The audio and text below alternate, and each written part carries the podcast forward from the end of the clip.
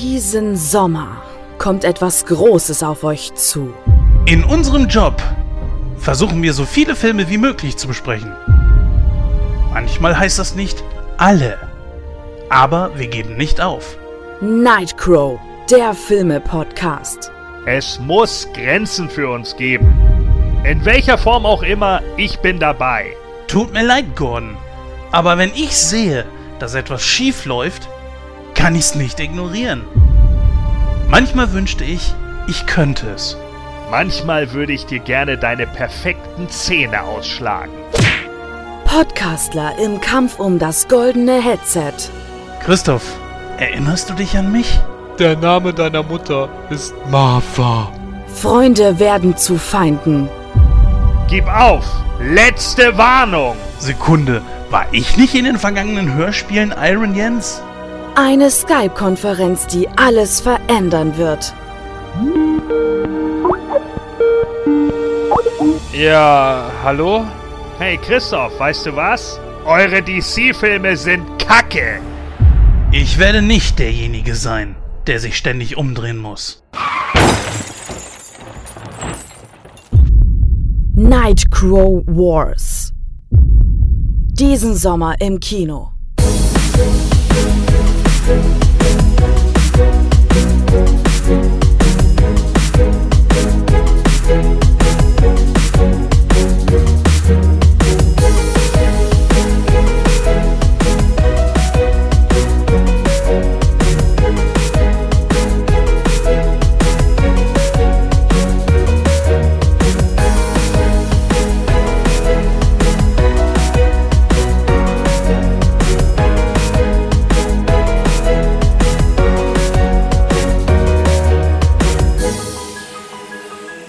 Hallo und herzlich willkommen zu der 57. Ausgabe von Nightcrow. Ich bin der Christoph und an meiner Seite begrüße ich ganz recht herzlich den Jens und der Gorn ist auch wieder dabei. Hallo Jungs.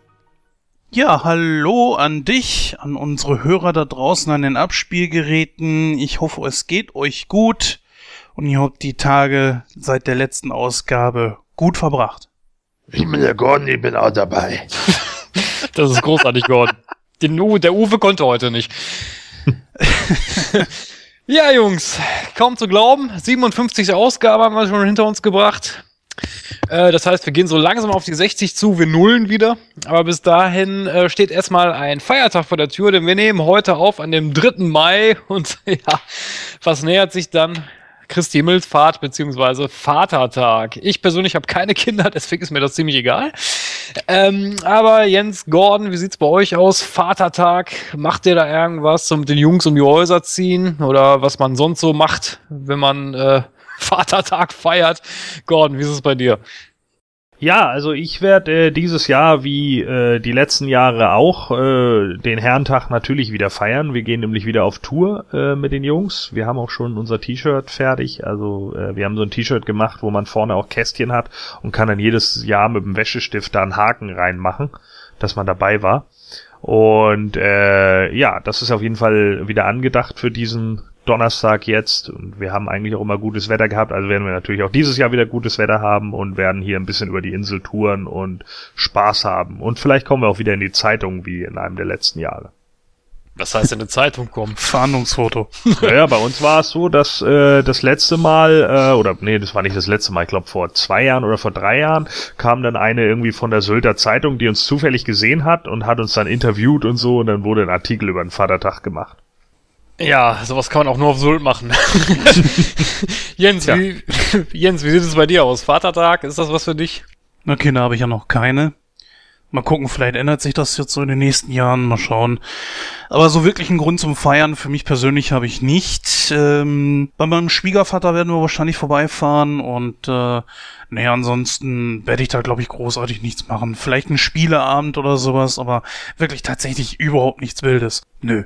Ja, ich mache das, was ich immer mache an Feiertagen. Ich äh, verkrieche mich in Bett und fange an zu weinen. Ähm, Ach so, Ja. ich dachte eigentlich, du ziehst dich schick an, bindst dir eine Fliege um und legst dich dann ins Bett. nee, das mache ich immer an Silvester. Jens, davor tust du dich. Das Ach mache ich, so. nur- das mach ich nur an Silvester. Genau wie ich äh, zu Weihnachten immer die Sachen, die ich mir kaufe, selber verpacke und dann unter den Weihnachtsbaum lege und mich dann freue, dass ich Geschenke kriege. Und lass mich raten, die Fliege bindest du um deinen Penis. Ach, ich wollte es nicht sagen. Ich wollte es nicht sagen, aber Gordon ach, kann auch nichts für sich Hier behalten. keine Geheimnisse für die Zuhörer. Nee, er kann nichts für sich behalten. Nee, Spaß beiseite. Also Feiertag, ähm, Vatertag ist, äh, ja, weiß ich nicht. Also ich freue mich eigentlich nur, dass ich einen Tag frei habe, weil ich äh, habe jetzt keinen Brückentag oder so genommen.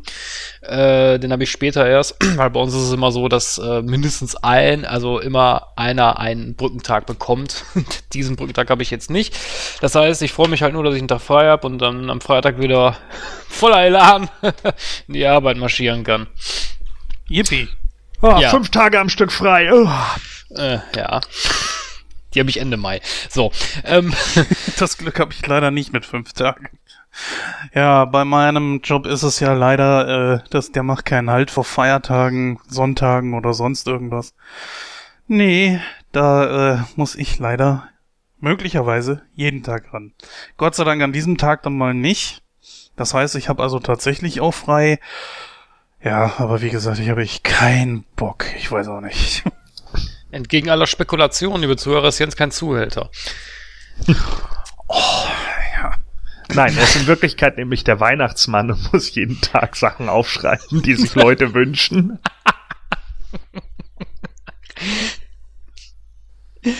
Ja, wunderbar. So, Fragen haben wir dieses Mal keine bekommen. Das ist äh, sehr schön. Das heißt, da müssen wir uns nicht irgendwas aus den Fingern saugen.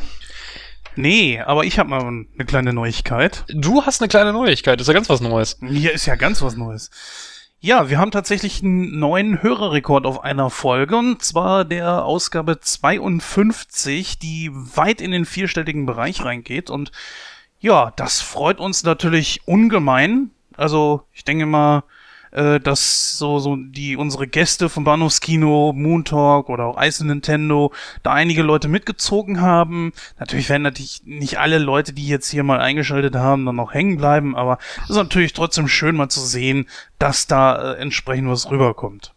Ja, vielen herzlichen Dank an alle Zuhörer, die vielleicht durch äh, unsere, ja, unseren befreundeten Podcast hinzugekommen sind. Das freut uns natürlich sehr, wenn ihr auch dran bleibt und euch äh, unsere kleine Show gefällt, gefällt, äh, gefällt, gefällt, ja. Ähm, nichtsdestotrotz, äh, wenn ihr aber so der Meinung seid, ja, das ein oder andere könnt ihr noch besser machen oder ich habe da ein paar Vorschläge. Äh, wie gesagt, konstruktive Kritik ist bei uns immer gerne willkommen. Wenn ihr irgendwas habt, zögert nicht, schreibt uns an äh, über Facebook, Twitter oder an unsere E-Mail-Adresse. Wir werden dann natürlich auch sofort drauf antworten. Ja, wir haben heute ein volles Programm äh, auf die Beine gestellt. Natürlich werden wir uns in ja, der heutigen Ausgabe einem aktuellen Kinofilm widmen, der zurzeit noch im Kino läuft. Aber ich will der Susi natürlich nicht das Wort abschneiden, deswegen übergebe ich dann direkt an unsere Offsprecherin. Bitteschön.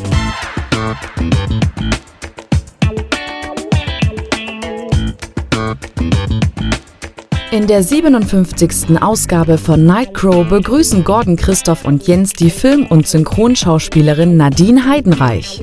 Die deutsche Akteurin spielte in vielen deutschen Serien mit, wie zum Beispiel der ARD-Serie Rote Rosen. Zudem ist sie die deutsche Stimme von Taylor Schilling, der Hauptdarstellerin der Netflix-Erfolgsserie Orange is the New Black.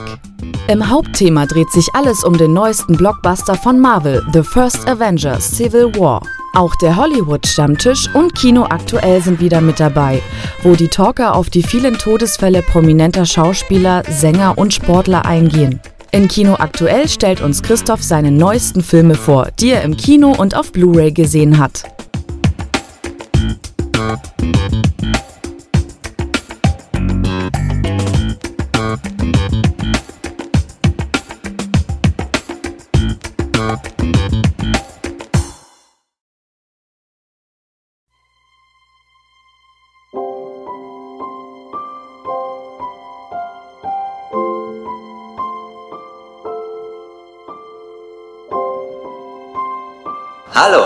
Mein Name ist Forrest, Forrest Gump.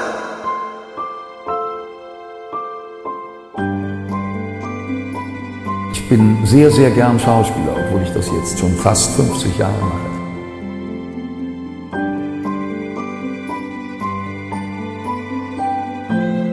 My name is China. Those that know me as Joni or Joan, that's cool.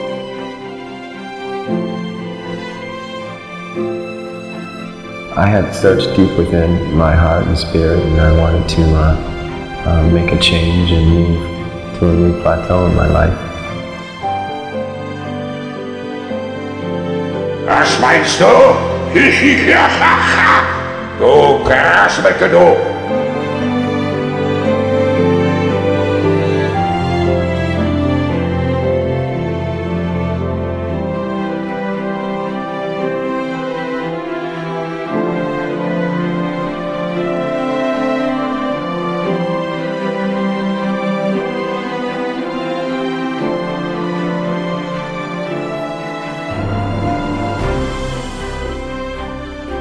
Wir haben wieder einen Hollywood-Stammtisch im Programm und ja, vielen Leuten wird es natürlich aufgefallen sein. Das heißt, ich ziehe jetzt so ein bisschen die Stimmung runter.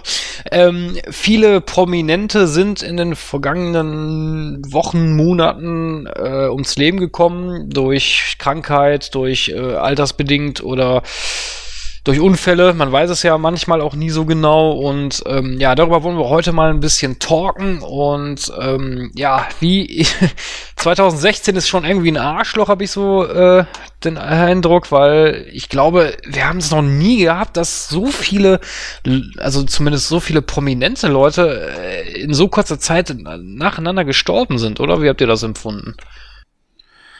Nun im Vergleich zu 2016, äh, 2015 meine ich natürlich, finde ich, empfinde ich es gar nicht als so anders, denn 2015 schien das auch schon äh, sehr extrem zu sein. Vielleicht nimmt man es auch mittlerweile einfach nur irgendwie mehr wahr im, im, im zunehmenden Alter oder so. Ja, was soll man sagen? Es ist nun mal so. Wir haben natürlich eine kleine Liste. Leider ist diese Liste, da sind stehen fünf Namen drauf, und das aus den letzten zwei Wochen doch mit diesen fünf leider auch schon viel zu lang. Dem einen oder anderen werden die Namen etwas sagen, äh, dem anderen nicht. Äh, wir werden euch mal ein bisschen näher bringen, wer diese Leute waren, was sie gemacht haben, wann sie gestorben sind und wie alt sie geworden sind. Ja, Gon, äh, ich gebe mal das an dich weiter. Wie hast du das denn jetzt so empfunden die letzten Wochen über? Ist dir das überhaupt aufgefallen? Ja, natürlich äh, ist mir das aufgefallen und es geht eigentlich genauso weiter wie 2015 angefangen hat, äh, wo wir ja nun auch schon einige Größen irgendwie verloren haben, was weiß ich, mit Harold Ramis oder mit, mit Leonard Nimoy und mit Alan Rickman und hast du nicht gesehen, da sind ja nun auch äh, einige, viele von uns schon wieder gegangen und jetzt 2016 geht es halt schon wieder gleich so hammerhart weiter. Dann hatten wir ja auch Lemmy, der 2015 gestorben ist, ja, also jetzt haben wir Prince, also das sind ja nun schon wieder so auch Rockgrößen und so, die ja dann auch bei vielen irgendwie die Jugend entscheidend mitgeprägt haben, äh, unter anderem natürlich auch bei mir und äh, auch im Entertainment-Bereich, also China oder wie auch immer, äh, ist mir natürlich auch immer ein Begriff gewesen. Deswegen ist es natürlich schon irgendwie krass. Man wird also wieder ganz klar mit der Endlichkeit des Lebens konfrontiert. Ja, dann fangen wir mal mit unserer kleinen Liste an, die wir äh, heute mal ähm, abarbeiten möchten. Und zwar haben wir da als erstes auf dem Punkt äh, Shiner ähm, beziehungsweise Joni Laura. Ja, wer war das? Das war eine Wrestlerin, äh, auch eine Schauspielerin und Pornodarstellerin. Die gute Frau ist gestorben am 20. April diesen Jahres im Alter von 45 Jahren. Ähm, ich persönlich habe davon jetzt nichts mitbekommen, liegt aber daran, dass ich mit Wrestling jetzt äh, überhaupt nichts zu tun habe. Deswegen übergebe ich mal gleich das Wort direkt an unseren Experten. Das wäre ja der Gordon. Ich denke mal, du kannst da ein bisschen mehr zu sagen, oder?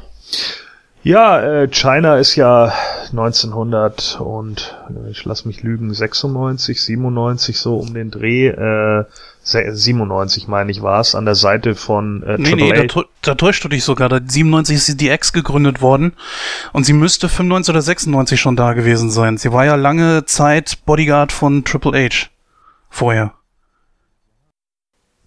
Ja, genau. Und hier steht's. Laura made her WWF debut on February 16, 1997. Verdammt, hat er wieder recht. Natürlich habe ich da recht, Mann. Jetzt unterbrich mich nicht. Jetzt hat, deswegen habe ich Gordon auch als Wrestling-Experten anmoderiert, Jens. Das hat schon so seinen Sinn. Gordon, bitte. So, also 1997, wie wir es ja wissen jetzt, äh, seit In Your House äh, ist die Final Four, ist äh, sie auf jeden Fall das erste Mal auf der Bildfläche erschienen. Ich glaube, da war die Storyline, dass sie Marlena dann irgendwie am Ring äh, gegriffen hat und wild hin und her gewirbelt hat und alle haben sich gefragt, wer es eigentlich ist und daraufhin war sie dann halt der Bodyguard von Triple H. Im realen Leben äh, tatsächlich die äh, Real-Life-Freundin dann auch von äh, Hunter Helmsley aka Jean-Paul Levesque. Und äh, ja, ist dann äh, einigermaßen schnell eigentlich zu einem Standard für D-Generation X geworden, als Triple H und Shawn Michaels sie dann eben immer mit dabei hatten. Hat da auch eine ganze Weile lang eigentlich überhaupt nicht gekämpft, sondern war wirklich immer nur at Ringside. Aber äh, wurde relativ schnell ein Trademark für äh, die die Generation X ein Maskottchen und hat dann eben einige Schönheits-OPs auch hinter sich gebracht, so dass sie dann auch irgendwann äh, ja dem Publikum der WWF wahrscheinlich dann ein Stück weit zugänglicher wurde in dem Moment ähm, ist dann ins äh, Wrestling selber übergegangen hauptsächlich mit den ähm, ja mit den Männern in den Konflikt gekommen. Äh, ist der einzige weibliche Intercontinental Champion den die WWF jemals oder WWE heute äh, jemals hervorgebracht hat. Äh, ja und äh, hat sicherlich auch eine Karriere gehabt. Sie ist halt in meinen Augen so der Fall von richtiger Zeit, richtiger Ort. Danach ist sie dann ja nach äh, Japan gegangen ähm, äh, zu NJPW und hat da auch noch einige Siege eingefahren. Danach wurde es dann ein bisschen ruhiger um sie. Das Problem war halt einfach, dass China, äh, also Johnny Laura, äh, ziemlich mit Depressionen etc. zu kämpfen hatte. Ich kann zumindest sagen, dass ich mich tatsächlich auch wirklich mal mit ihr unterhalten habe über ihren damaligen YouTube-Account, den sie hatte. Ganz am Schluss hatte sie dann eben auch Medikamente genommen gegen ihre Angstzustände, äh, die sie hatte und auch gegen teilweise Schlaflosigkeit. Und äh, es gehen momentan die Gerüchte, dass sie sich da eventuell falsch dosiert hat äh, bei diesen beiden Medikamenten und dadurch ums Leben kam. Das ist zwar noch nicht offiziell bestätigt, aber natürlich schon sehr ärgerlich. Für mich, äh, trotz alledem, äh, man kann von ihr halten, was man will, aber ich finde, sie hatte ihren Spot in der WWE und äh, in meinen Augen gehört sie äh, ganz klar in die Hall of Fame. Sicherlich mehr als andere Frauen, auch ohne einer Jackie Moore jetzt irgendwie da äh, zu nahe zu treten oder sowas, aber eine Jacqueline, äh, die äh, gehört für mich weniger in die Hall of Fame als eine China. Und äh, ich hoffe, dass es für China irgendwann mal möglich sein wird, auch wenn sie ihren Pornodarsteller-Hintergrund hat, der ja die WWE momentan davon abhält ich weiß nicht, Gordon, Schauspielerin, da ist sie mir jetzt nicht so aufgefallen. Erinnerst du dich an irgendwelche Filme oder so, wo sie dabei war? Äh, boah, nee, nicht wirklich. Ich glaube, sie hat irgendwann mal, wenn mich nicht alles täuscht, äh, in irgendeiner Serie oder so ein Kram mitgespielt. Ich glaube, hinter Mond gleich links oder so. Da war sie, meine ich, irgendwann mal mit dabei und hier bei Sabrina total verhext.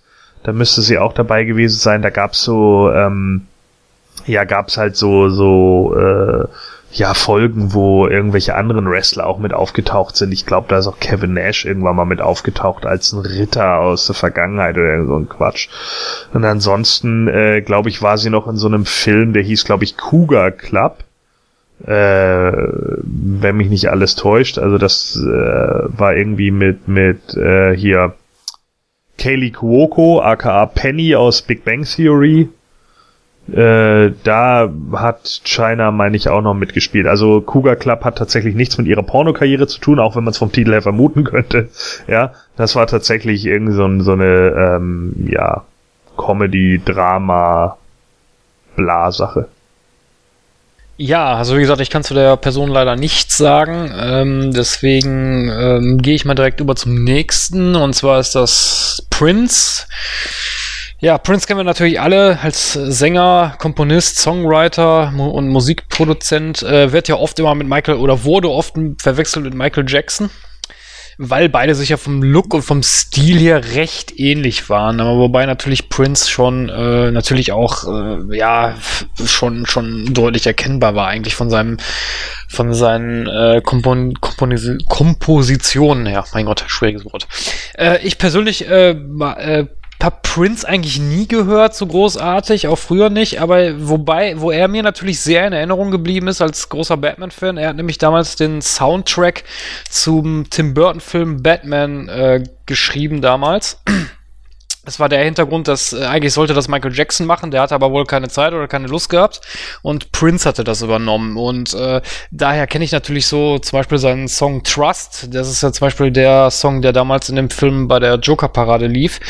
Ähm, daher kenne ich ihn natürlich und wie gesagt, so großartige Alben von ihm habe ich mir aber nie angehört oder vielleicht höchstens mal einen Song oder so, aber so großartig, wüsste ich jetzt nicht. Aber nichtsdestotrotz hat mich natürlich die Nachricht schon ein bisschen getroffen, weil ich finde, 57 ist jetzt kein Alter, um äh, dann auch zu sterben.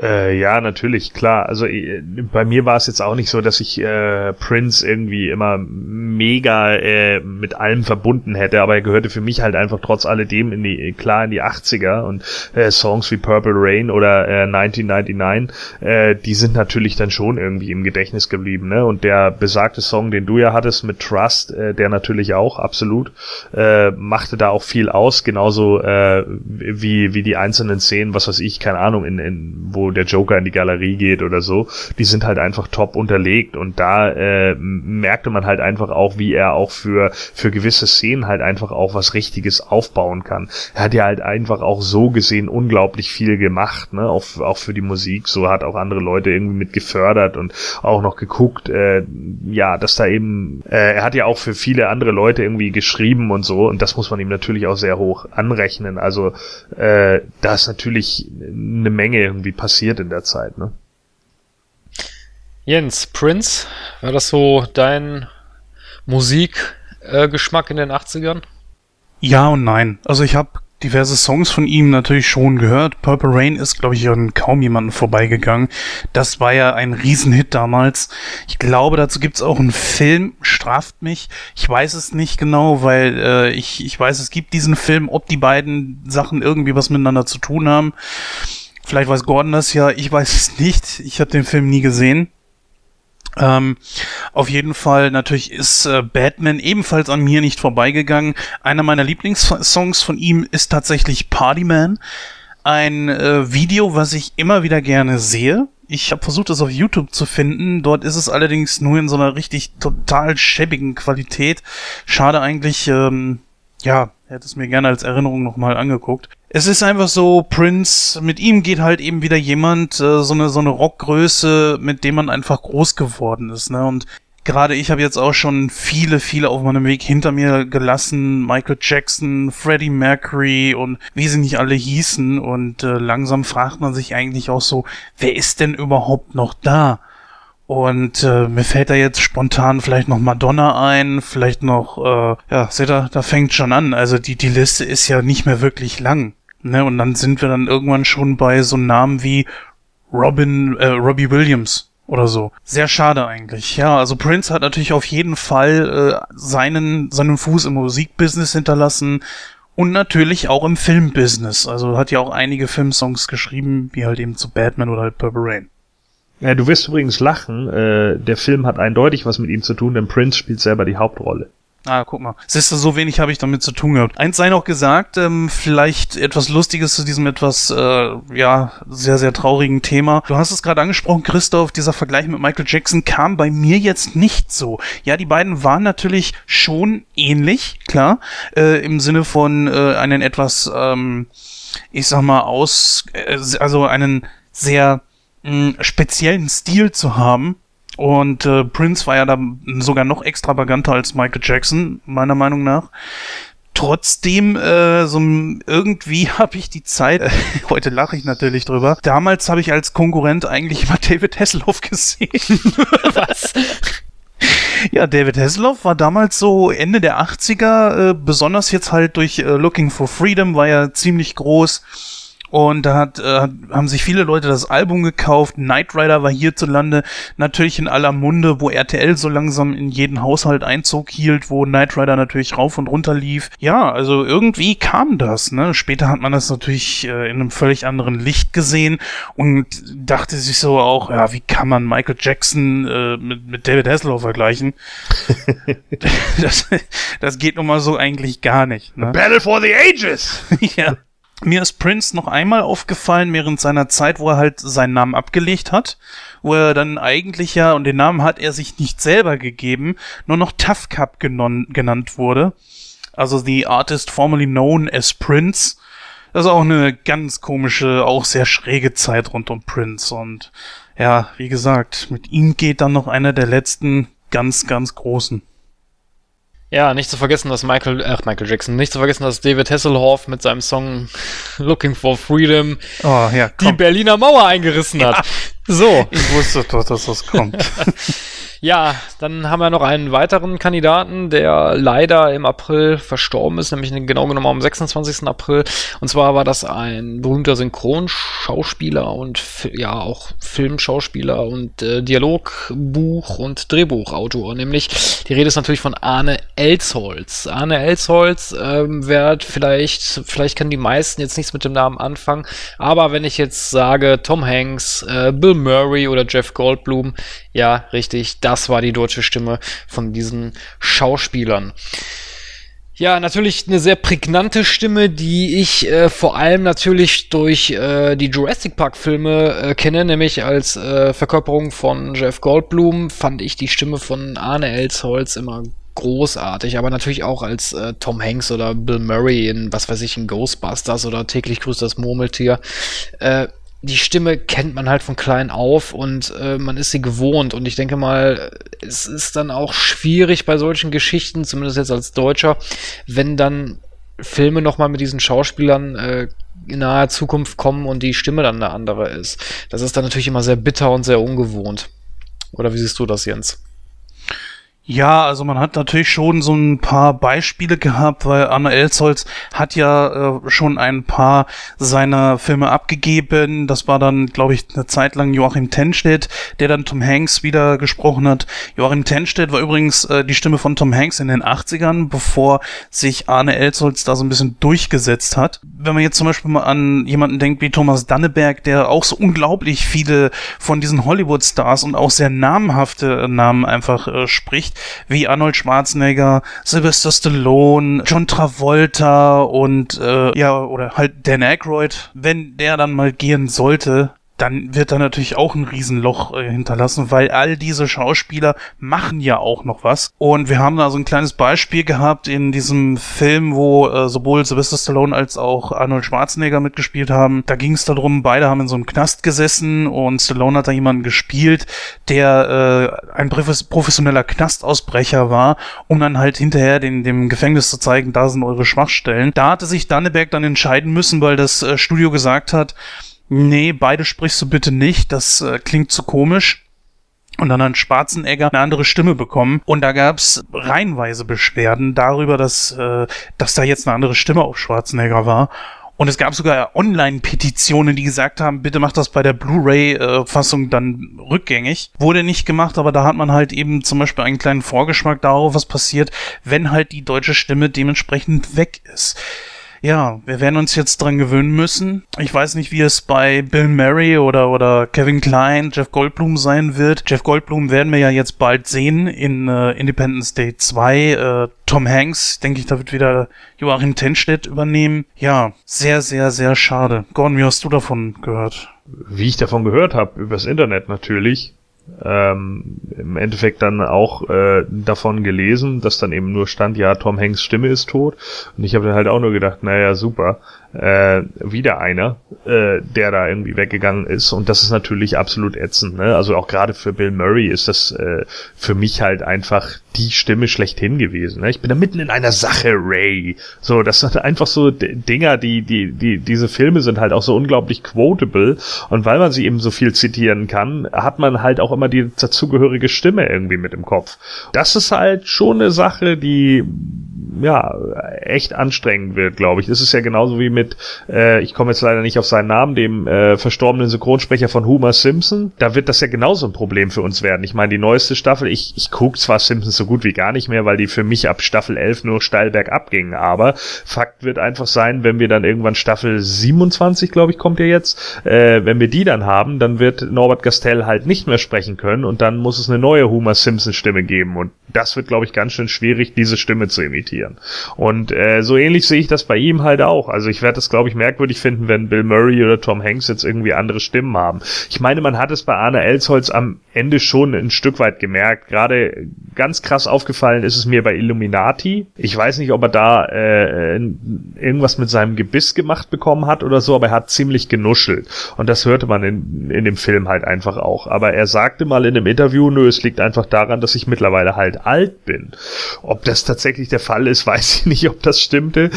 Trotz alledem hat man halt gemerkt, äh, er, er wird halt nicht jünger und, und es wird halt auch ein bisschen äh, problematischer mit dem, mit dem Synchronsprechen. Ich find's halt super schade, weil diese Stimme halt für mich auch einen ganz großen Teil meiner Jugend irgendwie mit ausgemacht hat und ich glaube, da werden wir ja gleich noch zu einem weiteren kommen, äh, der das auch hat wo du das gerade ansprichst, Gordon, da möchte ich nur kurz was sagen, von wegen, äh, dass das an dem Alter liegt. Äh, geht mir, ging mir zum Beispiel ähnlich in Ant-Man mit äh, Michael Douglas, mit der deutschen Stimme. Ich fand die, ich habe mir den Film jetzt auf Blu-ray geholt, habe mir, mir nochmal angeguckt. Wir haben ja damals darüber gesprochen, dass ich gesagt habe, dass das vielleicht an dem Kino liegt. Nein, es liegt nicht am Kino. Ich finde, die Stimme klingt einfach anders. Hm. Naja, gut. Aber kommen wir zu einem anderen äh, Synchronsprecher, der leider auch äh, einen Tag später verstorben ist, nämlich am 27. April. Und zwar ist das Wolfgang Hess. Ja, wer war Wolfgang Hess? Kennt man zum Beispiel als einer der Stimmen von Bud Spencer, wenn nicht sogar meiner Meinung nach die prägnanteste Stimme von Bud Spencer. Ja, sehr, sehr schade. Also ich, ich glaube sogar, das müsste sogar die Stimme sein, mit der ich persönlich Bud Spencer auch ähm, assoziiere. Also weil sie sehr prägnant, sehr tief und rauchig war, wenn ich das äh, jetzt richtig in Erinnerung habe. Und äh, das finde ich schon ziemlich, ziemlich bitter. Ich meine, gut, es wird wahrscheinlich keinen Bud Spencer-Film mehr geben. Äh, von daher ist das vom Synchronstandpunkt aus gesehen natürlich jetzt, auch wenn das jetzt hart klingt, nicht so tragisch. Aber natürlich nichtsdestotrotz ist es natürlich sehr, sehr schade, dass der Mann dann mit 78 Jahren verstorben ist. Jens. Wolfgang Hess, kannst du was damit anfangen?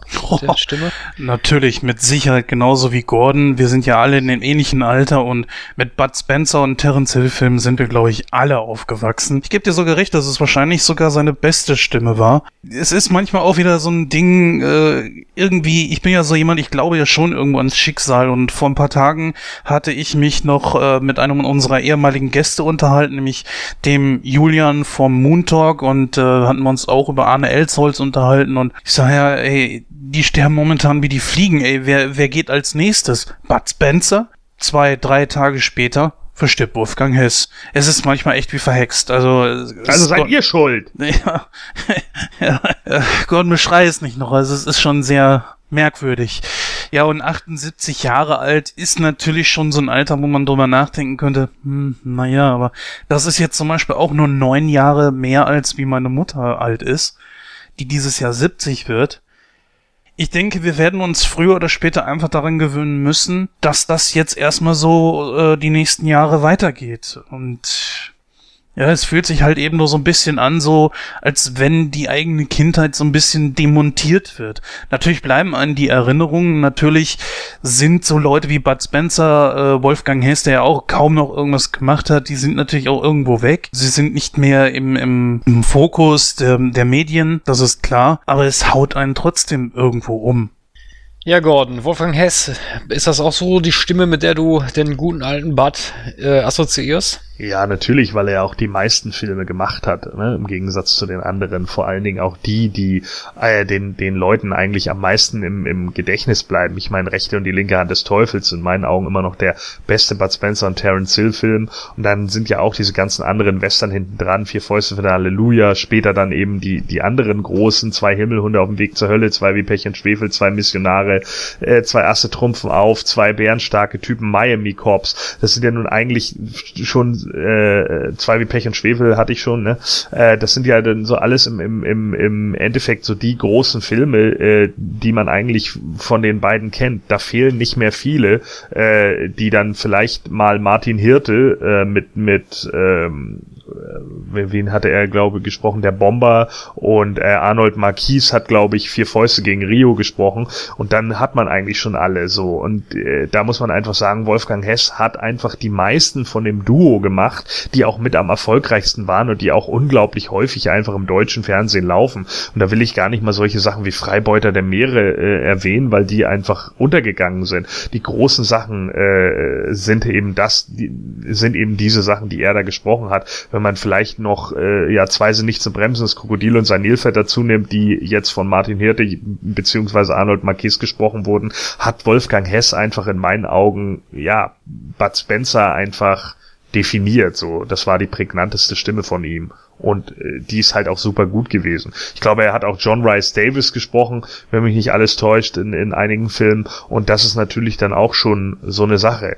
Klar, äh, man muss jetzt natürlich auch sagen, Wolfgang Hess ist nun auch nicht mega jung mehr gewesen. Mit 78 hat er schon noch ein gewisses Alter erreicht und auch ein stolzes Alter erreicht, ist schon in Ordnung.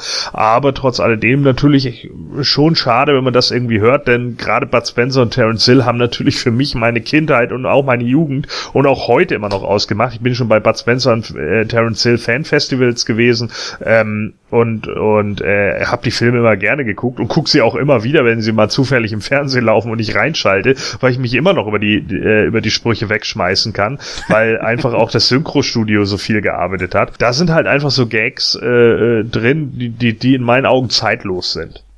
Ja, das stimmt, muss ich auch sagen. Ich finde auch, dass Wolfgang Hess mit seiner Stimme, dass gerade diese Gags, die ja eigentlich, sage ich jetzt mal, mehr oder weniger hinzugedichtet wurden von den Synchronstudios, dass er die aber so super rübergebracht hat, dass das so passend ist und muss ich, muss ich, stimme ich dir absolut zu. Das war einfach die beste Stimme von Bud Spencer. Ja, und ihnen ist es, glaube ich, auch zu verdanken, äh, dass in Deutschland diese Filme so beliebt geworden sind. Ne? Ich meine, sie haben zwar ihr Publikum auch in Italien und in den ganzen Rest des Europa, von Europa ist ganz klar, aber besonders hier in Deutschland ist diese Synchro natürlich einmalig, mhm. denn ich glaube, in keinem anderen Land hat man das so entsprechend ummodelliert, sage ich mal. Es gibt ja einen Film, ich glaube, Hügel der verbrannten Stiefel, äh, nee, der blutigen Stiefel der heißt der. Ja. Ja, mhm. davon gibt's ja eine, eine Synchro, die ist ja richtig, richtig hart. Ich weiß jetzt nicht, ob Hester mitgesprochen hat, ähm, aber aufgrund, da, da gibt's ja halt auch eine, eine Comedy-Version von und da sieht man einfach wieder, was für einen guten Job die da einfach gemacht haben. Mein Lieblingsfilm, von dem, wo er jetzt Bud Spencer gesprochen hat, wird auf ewig und bis in alle Zeiten, äh, okay, da muss ich sogar zwei nennen, nämlich äh, zwei außer Rand und Band und natürlich ähm, zwei bärenstarke Typen Mhm. Aber ja, die Liste von den Filmen, wo er ihn gesprochen hat, äh, die, die Filme, die einfach gut sind, ist natürlich noch viel, viel länger, aber ja, er wird fehlen. Einzig und allein sollte man noch sagen, für unser etwas jüngeres Publikum, da war natürlich nicht vergessen, er war natürlich Gimli äh, in den Herr der Ringe-Filmen. Ja. Und was so ein bisschen untergegangen ist und auch vom Studio ein bisschen totgeschwiegen wurde, er war ja auch Baumbart. Das möchte ich noch mit einem äh, einem Zitat aus zwei bärenstarke Typen beenden. Hast du schon mal geübt, einen Truck im Gipskorsett zu fahren?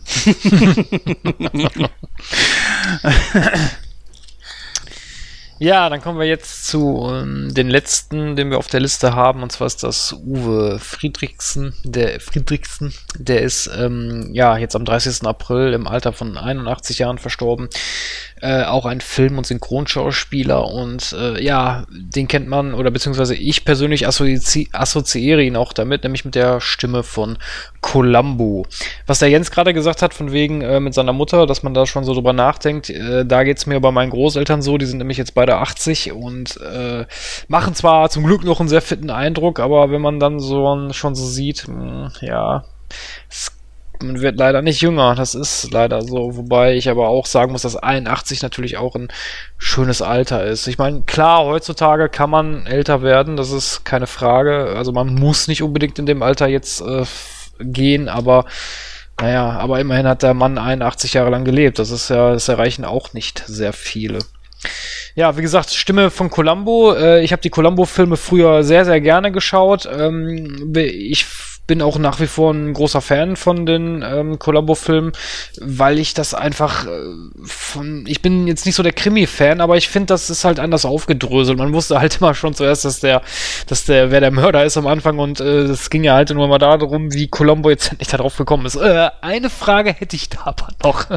Und ich finde, äh, Uwe Friedrichsen hat das auch super synchronisiert. Also die Stimme, die war sehr prägnant für die, für die Rolle von Columbo. Ja, aber Vorsicht, er verwechselt das nicht, ne? Er hat nämlich Columbo nur zweimal gesprochen. Echt? Ja. Ah, okay. Weil äh, Columbo äh, im, im Hauptteil, äh, also Peter Falk, im Hauptteil wurde der von Klaus Schwarzkopf oder Klaus Biederstedt äh, synchronisiert. Ah, okay, dann habe ich das falsch in Erinnerung. Welche, welche Filme hat äh, er denn synchronisiert? Weißt naja, du das, äh, Mord nach Rezept und Lösegeld für einen Toten. Aber mhm. du wirst ihn definitiv aus, äh, aus einer anderen Rolle kennen, nämlich Danny Glover aus Lethal Weapon in allen vier Teilen. Ah, okay. Ja, das, das kann ja sein. Ja. Und das ist definitiv seine Stimme. Für mich allerdings wird er immer Uwe aus der Sesamstraße sein. Denn äh, er ist ja genauso wie, was weiß ich, keine Ahnung, äh, Henning Fenske oder auch Manfred Krug oder Lieselotte Pulver eben auch eine ganze Weile lang mit Samson und Tiffy aufgetreten. Da äh, muss ich halt einfach sagen, äh, hat er bei mir natürlich auch immer einen Eindruck hinterlassen. Und ähm, ja, das äh, hat mich natürlich dann auch in dem Moment erstmal wieder getroffen, weil ich mir natürlich auch wieder dachte, mein Gott, ey, da geht wieder ein Teil meiner Kindheit weg. Da muss ich ganz ehrlich sagen, also ich habe natürlich die Sesamstraße als Kind auch gesehen, aber an die Rolle konnte ich mich zum Beispiel gar nicht mehr erinnern, dass er da mitgespielt hatte. Ja, du musst dir auch ein bisschen zustimmen. Bei mir war das zum Beispiel so, ich habe jetzt das äh, Foto gesehen, der Name sagte mir so an und für sich auch nichts, bis ich dann ganz genau hingeguckt habe und dann irgendwann den Bezug so ein bisschen herstellen konnte. Und dann musste ich halt eben auch mal ein bisschen genauer gucken, weil für mich sah der Mann jetzt mit 81 Jahren eigentlich überhaupt nicht mehr so aus, äh, wie halt eben so mit Mitte 40. Jetzt werden manche schon wieder sagen, wie kann er denn? Äh, und werden sich jetzt kaputt lachen. Ja, aber es gibt einfach so gewisse Gesichtszüge, die einfach über das ganze Leben halt erhalten bleiben. Und er hatte ja sehr markante Gesichtszüge. Die sind irgendwie für mich verloren gegangen. Und wie gesagt, ich musste sehr genau hingucken, bis ich dann überhaupt verstanden habe, um wen es denn dabei überhaupt geht. Aber natürlich dann im Nachhinein dachte ich mir so, natürlich, also der Mann, der ist ja überall aufgetreten. Der war in, in glaube ich, sämtlichen äh, Serien zu sehen, die es in Deutschland gab, äh, besonders Krimiserien. Der war ja überall dabei. Traumschiff, äh, ein Fall für zwei und ach, ich könnte die Liste jetzt Die Männer von K3. Also ist natürlich auch eine deutsche Schauspiellegende. Ich persönlich hätte ihn aber auch eingeschätzt, dass er alle Columbo-Folgen gemacht hätte. Also da bin ich genau wie Christoph. Äh, ich dachte eigentlich wirklich, er wäre es gewesen. Ja, wie äh, Jens und Gorn es schon im Anfang unserer Diskussion gesagt haben, ähm, 2015, äh, 2016 macht er weiter, wo 2015 aufgehört hat. Ja, ich denke, das, was Jens gesagt hat, nämlich, dass wir uns langsam dran gewöhnen müssen, dass eben wir in einem Alter sind, wo halt nach und nach, äh, ja, die Persönlichkeiten, die vielleicht damals unsere Kindheit ausgemacht haben, äh, leider Gottes von uns gehen. Man wird nun mal nicht jünger, das ist, und der Tod gehört nun mal zum Leben dazu. Das ist leider so. Deswegen, ja, schade ist es natürlich trotzdem, aber was will man machen? Es ist leider so. Naja, ich denke, wir können das Thema hiermit beenden. Wenn ihr noch irgendwas in dieser Richtung loswerden wollt, ähm, dann könnt ihr uns natürlich wie immer kontaktieren. Ja, wir kommen jetzt ähm, ja, zu einem weiteren Punkt in unserem Programm, nämlich ähm, der Jens. Der Jens war mal wieder fleißig und hat ein Interview geführt und zwar mit ähm, der großartigen Nadine Heidenreich. Ja, und wer ist Nadine Heidenreich? Nadine Heidenreich ist eine deutsche Film- und Synchronsprecherin. Äh, sie spielte unter anderem auch in ARD-Serien mit wie Rote Rosen und Küstenwache und sie ist die deutsche Stimme von Tyler Schimming. Ja, ähm, Tyler Schimming, äh, Jens, äh, ich habe das nur gelesen, sagt mir jetzt persönlich gar nichts. Was ist, was ist das für eine Schauspielerin oder Schauspieler? Äh, Taylor Schimming ist, oh, Taylor oder Tyler Schimming ist halt ähm, eine neue, junge, aufstrebende Schauspielerin, die natürlich auch schon ein bisschen was gemacht hat. Derzeit allerdings zu sehen als Hauptcharakter Piper Chapman in der Netflix-Originalserie Orange is the New Black. Außerdem spricht Nadine Heidenreich auch den Charakter Rosita aus der Erfolgsserie The Walking Dead. Also man hat sie bestimmt schon mal irgendwo gehört. Sie ist ebenfalls äh, so am Anfang ihrer Karriere, ähm, hat auch schon einiges gemacht. Aber ich glaube, das Beste ist, wir hören dann einfach mal in das Interview rein, denn äh, sie wird uns da einiges drüber zu erzählen haben.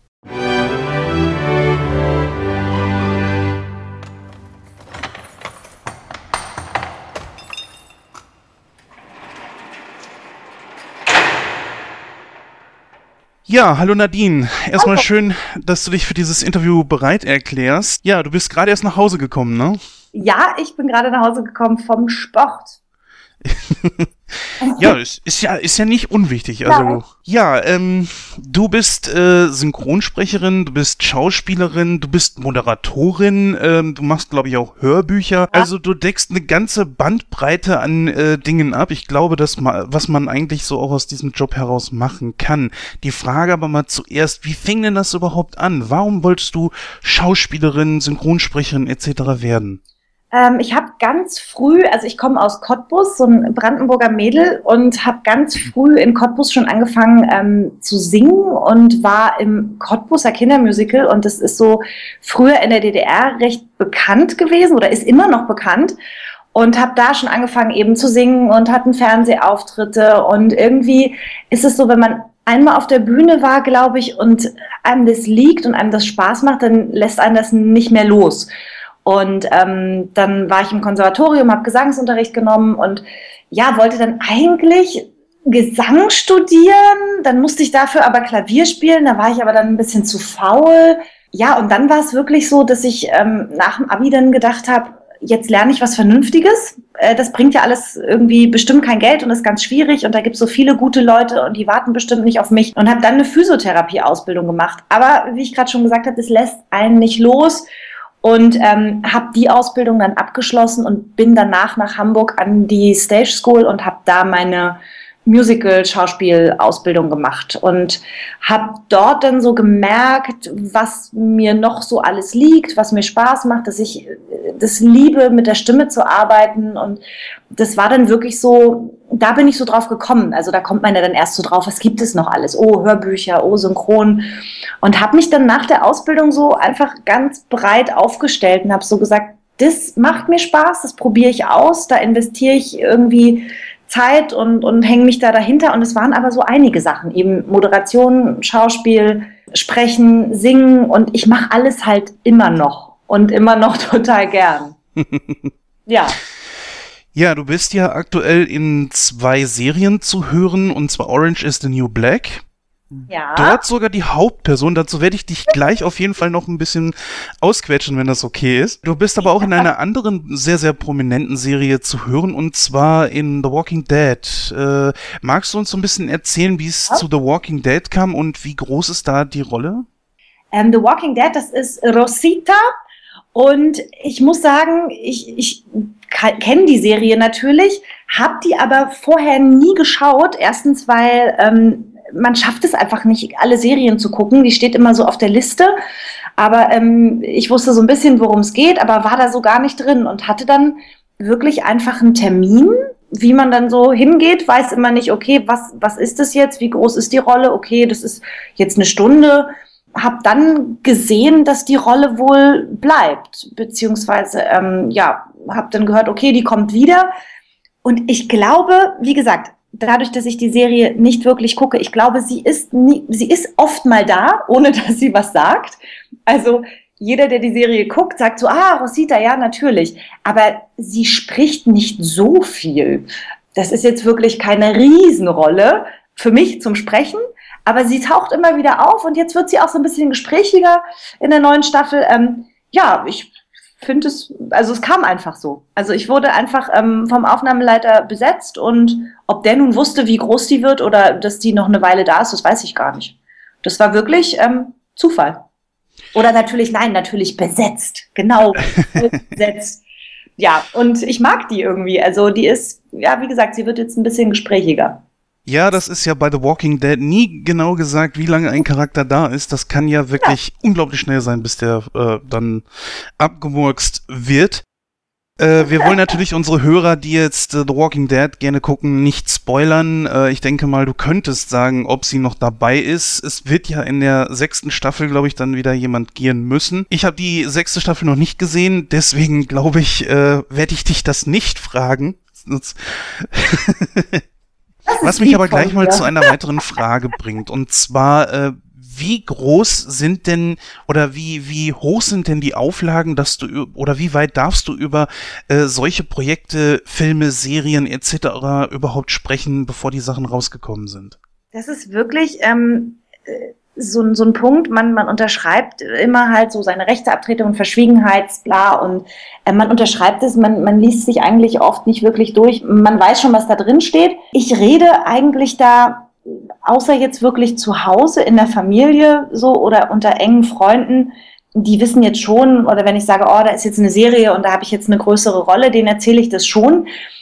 Aber ich dürfte es jetzt ganz oft wirklich nicht ähm, auf Facebook schon posten, oh, ich war heute im Studio und habe jetzt die und die, die Rolle gesprochen. Man muss da schon die Klappe halten. Also das ist wirklich, ähm, das war bei Orange so, das ganz am Anfang weiß ich, irgendeine Kollegin äh, wirklich was bei Facebook gepostet hatte. Und ich äh, fand es auch so gar nicht schlimm, weil ich habe da überhaupt nicht dran gedacht. Und da gab es wirklich Ärger. Also das ist wirklich, da steigen die einem dann aufs Dach. Und das hört man mal so und dann merkt man sich das auch und denkt so, okay, dann wenn es rauskommt, kann ich es ja immer noch sagen, dass ich es bin.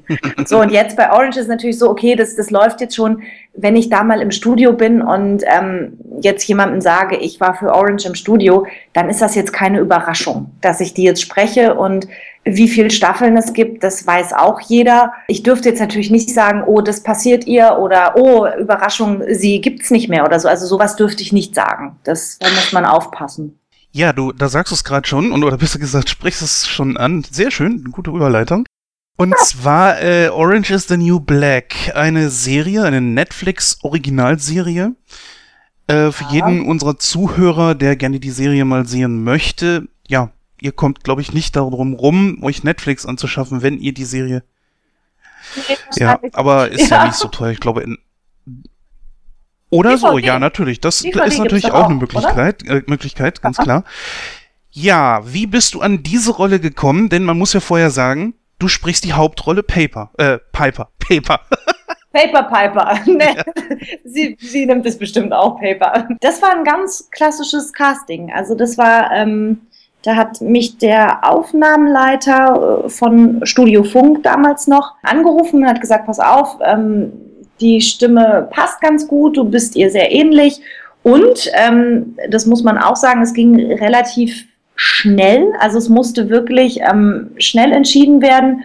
Und vor allem auch, ähm, es wurde sehr viel in sehr kurzer Zeit aufgenommen. Ja, also es war bei mir, so blöd wie das klingt, es war wahrscheinlich noch ein bisschen mehr frei im Kalender ähm, als bei anderen. Ja, das war dann wirklich ein ganz klassisches Casting. Und ähm, das hat dann geklappt. Ja, die Frage ist natürlich auch, wie schnell musste das sein? Also ich sag mal, äh, so ein, ich sag mal, was hat letztens in einem Gespräch mit Hartmut Neugebauer war es so, dass er sagte, ne, so ein Film, den macht man normalerweise so in sechs Tagen. Ja. Wer jetzt die Serie nicht kennt, die Serie geht pro Folge etwa ungefähr 60 Minuten. Das ist ja schon ein bisschen mehr als wie ja. eine normale Dreiviertelstunde Serie. Schafft man das äh, innerhalb von so kurzer Zeit überhaupt akkurat einzusprechen oder stößt man da an seine Grenzen? Ähm, das kann ich dir nicht sagen. Also ich, für mich ist es ja jetzt so, ich gehe da als, also ich glaube alles, was hinter den Kulissen ähm, abgeht, also jetzt außer meine Rolle im Studio, das ist, glaube ich, ein allgemeines Problem, dass es immer schneller gehen muss, dass die, die Autoren und vor allem auch die Aufnahmeleiter wirklich an die Grenzen bringt. Also, weil es immer schneller gehen muss und dann sind halt Sprecher, die viel zu tun haben, haben dann Voranmeldungen und dann muss das alles koordiniert werden. Also, das ist Wahnsinn, was das für ein, eine Mehrarbeit und ähm, wirklich, glaube ich, sich auch geändert hat, was ein bisschen schade ist. Und ähm, ja, vielleicht bleibt dadurch auch wirklich manchmal die, die Qualität ein bisschen auf der Strecke. Und ähm, also ich ziehe da wirklich den Hut, wenn ich das, wenn ich das sehe, was auch wirklich auch die Aufnahmeleiter leisten müssen an, an Pensum. Also die haben da ihre Serien und dann muss es innerhalb von so und so und die Sprecher müssen aber und die sind Feststimmen und für mich weiß ich das, also für mich ist das normal, ich gehe ins Studio und ähm, mache da meinen Job und ich mache den weder schneller noch langsamer als sonst. Also ähm, es ist nicht so, dass das durchgewunken wird von den Regisseuren, dass dann so jetzt, oh, wir haben keine Zeit, wir müssen jetzt irgendwie die doppelte Anzahl an Takes machen. Das kann ich jetzt aus meiner Erfahrung nicht sagen. Wir haben da ganz normal gearbeitet. Wir haben auch echt hart gearbeitet oft, weil die hat ja auch viele Sachen, die, die wirklich auch so ans Eingemachte gehen. Aber das Allgemeine ist sehr schnell geworden und das ist auch ein bisschen schade, finde ich. Also das ist eine Entwicklung, die vielleicht nicht so schön ist. Ja, die Frage ist natürlich, ähm, bei Filmen ist es ja so, soweit mir bekannt, dass die Filme sehr geschwärzt werden, dass man teilweise nur Münder erkennt. Ich selbst habe es nie gesehen, würde mich aber mal interessieren. Wie ist denn das bei dieser Serie, wenn es vor allen Dingen so schnell geht? Hast du da die Möglichkeit, das komplette Bild, also die komplette Folge zu sehen? Ja, also habe ich. Also ähm, bei Orange ist es halt so, dadurch, dass die so, so verwoben ist auch und, und so, es so ganz, also nicht verwoben, es gibt einfach so viele Erzählstränge, so von den einzelnen Personen und die Rückblenden und dadurch bekomme ich nicht wirklich, obwohl ich die Hauptrolle habe, ähm, nicht jetzt die ganze Geschichte mit, weil wenn Leute dann sagen, oh krass, und in der Folge war ja das und das, dann sage ich, hm, okay, das weiß ich noch gar nicht, weil da hat Piper irgendwie nichts mit zu tun gehabt. Und ähm, aber wir sehen das richtig. Ich weiß nicht, ob es manchmal so Schnitte sind, die noch ein bisschen verändert werden, aber wir haben da keine geschwärzten Sachen. Also für jeden, der die Serie nicht kennt, es, ist, es geht ja um ein Frauengefängnis, um eine Frau, die eine gewisse Zeit lang halt äh, in diesem Gefängnis verweilen muss. Ja. Ich denke mal, soll eigentlich für anderthalb Jahre sein, aber ich denke mal, je gut die, besser die Serie läuft, äh, wird sie 20 Jahre da drin bleiben. Wahrscheinlich, ja. Jetzt kann sich natürlich jeder denken, dass dort auch lesbische Sexszenen sind. Natürlich wie ist da deine Einstellung? Gibt es da so, dass du da sagst, okay, also das geht mir jetzt ein bisschen zu weit, das möchte ich eigentlich nicht machen oder? Nein, also ich glaube, da kannst du wahrscheinlich auch alle Schauspieler fragen, äh, wenn, wenn das der Sache dient und wenn das, wenn das gut ist. Also das ist wie als Schauspielerin. Also ich würde nie sagen, ähm, oh, das und das würde ich nicht machen. Das muss passen, es muss eine gute Qualität haben, es muss ähm, in die Story passen. Also natürlich ist man nicht scharf drauf, überall, was weiß ich, beim Drehen nackt rumzulaufen oder so. Aber wenn es die Geschichte verlangt und das ein guter Regisseur ist und eine gute Produktion, dann würde ich, sagt da kein Schauspieler nein. So. Ähm, gut, gibt vielleicht welche, aber und so ist es beim Synchron auch. Also ich kann mir da nicht aussuchen, was ich da machen will und was nicht. Es gibt Grenzen bestimmt, also das ist wahrscheinlich auch so, was dann so in Horror und Gewalt und ich glaube, das kommt immer ein bisschen drauf an, wie zart beseitet man da ist. Es ist ja aber kein, es ist ja kein Porno. Also es ist jetzt wirklich, es ist okay noch so. Und deswegen mich stört es gar nicht. Also, das ist ein Job. Ja, ich habe die Serie gesehen. Also es sind, äh, ich sag mal, relativ geschmackvolle Szenen. Auch das, was nicht gezeigt werden soll, das wird auch nicht gezeigt. Aber es wird natürlich definitiv angedeutet, was da jetzt gerade gemacht wird. Also es ist wirklich keine Pornografie. Nein, man weiß ja als Erwachsener, was da gemacht wird. Mein Gott. Aber es ist wirklich, ja.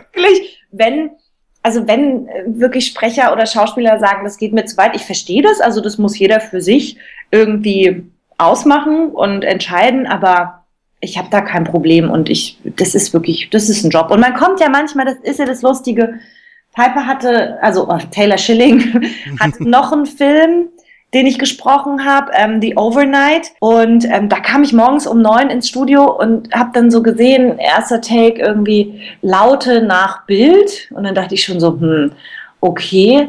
Und da ist halt wirklich auch die erste Szene ist wirklich im Bett mit ihrem Typen und es ist halt morgens um neun, da kannst du froh sein, wenn du schon Kaffee hattest und dann geht es halt los. Und, das, und wenn dann niemand, ich glaube, ich weiß gar nicht, Engelbert hat Regie gemacht und ich glaube, ich kannte Engelbert vorher noch gar nicht persönlich. Und es ist so, kommst halt rein, sagst Guten Morgen und dann wird losgestöhnt. So.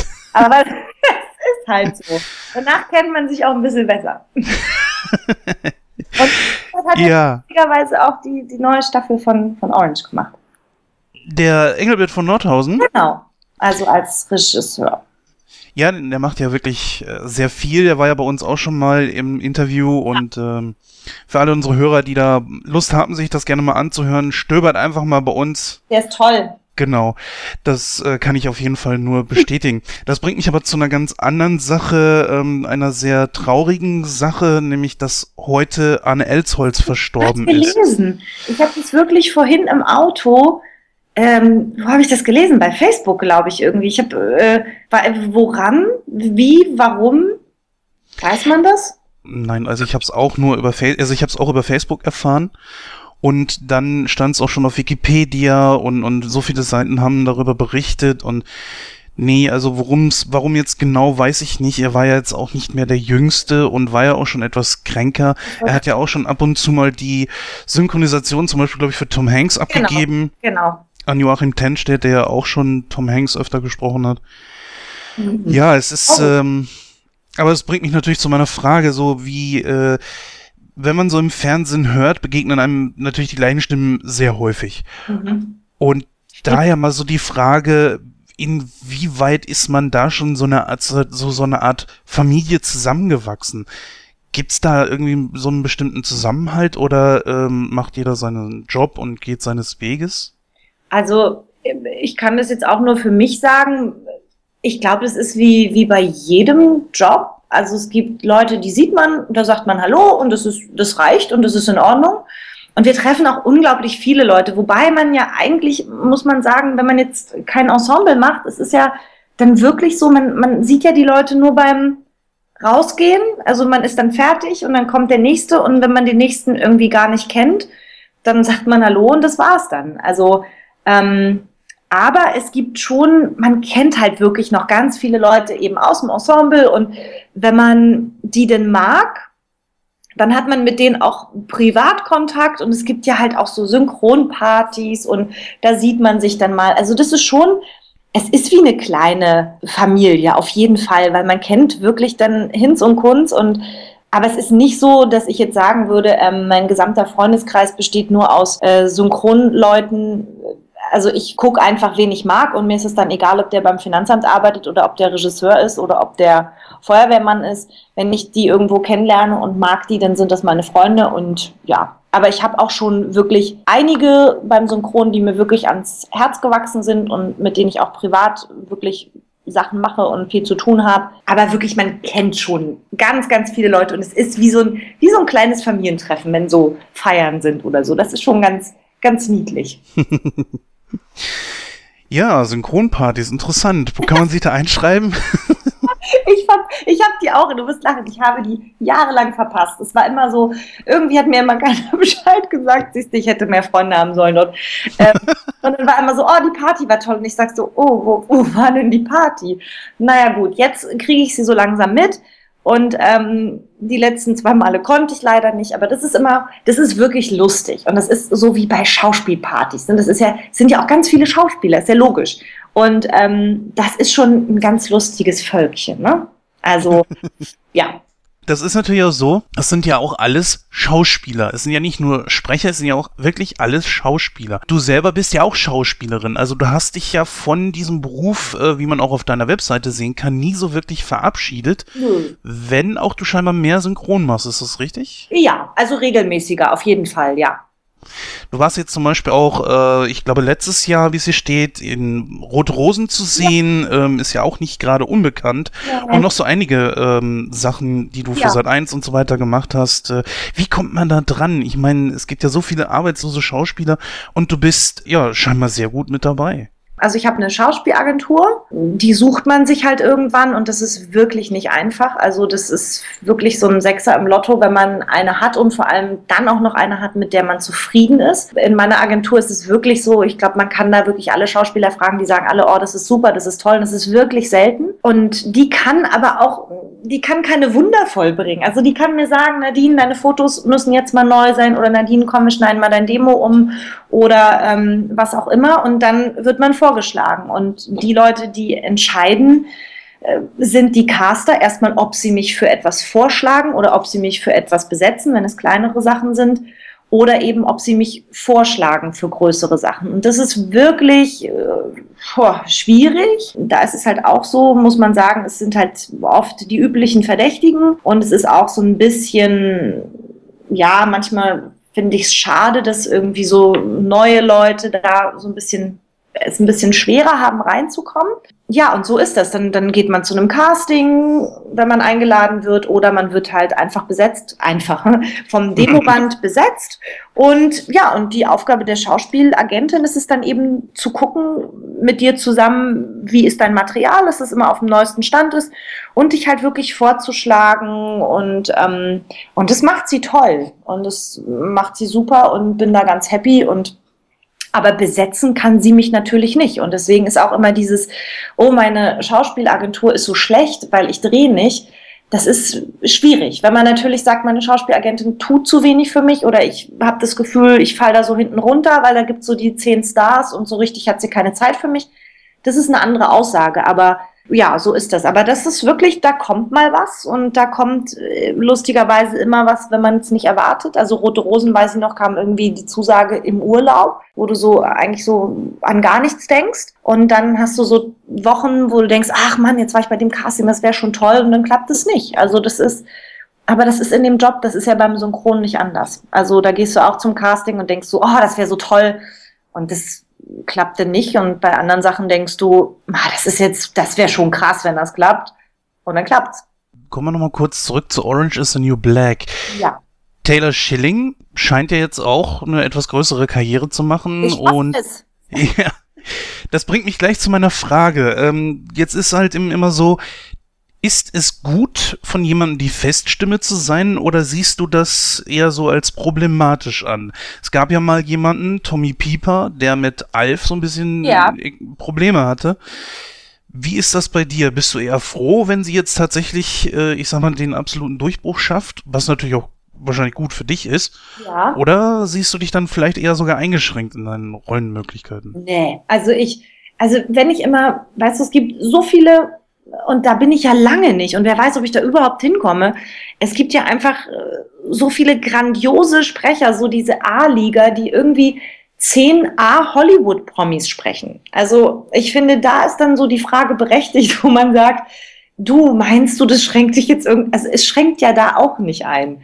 Und ich glaube, wenn ich jetzt eine Feststimme habe, also ich hoffe auch, dass aus anderen ähm, Frauen, die ich in Serien gesprochen habe oder spreche, dass da vielleicht auch eine Feststimme draus wird, die jetzt vielleicht nicht so ganz bekannte Serien sind wie Orange. Aber ich habe da überhaupt kein Problem mit. Ich freue mich riesig, weil du lernst diese, naja, diese Person will ich jetzt nicht sagen, aber die Schauspielerin lernst du einfach ja auch super gut kennen. Und je mehr du von ihr sprichst und machst, desto du weißt schon, wie sie reagiert und das ist, das ist toll. Also ich würde mich total freuen, sie weiter zu sprechen und von mir aus kann die auch Karriere machen. Also habe ich da nichts dagegen und sehe da überhaupt kein Problem. Das ist wie so, oh, warum spielst du in der Soap? Hast du nicht das Problem, dass da dein Gesicht verbrannt ist? Das muss jeder für sich entscheiden und das ist vielleicht auch mal was anderes. Aber wenn ich da jetzt, nee, ich finde es super.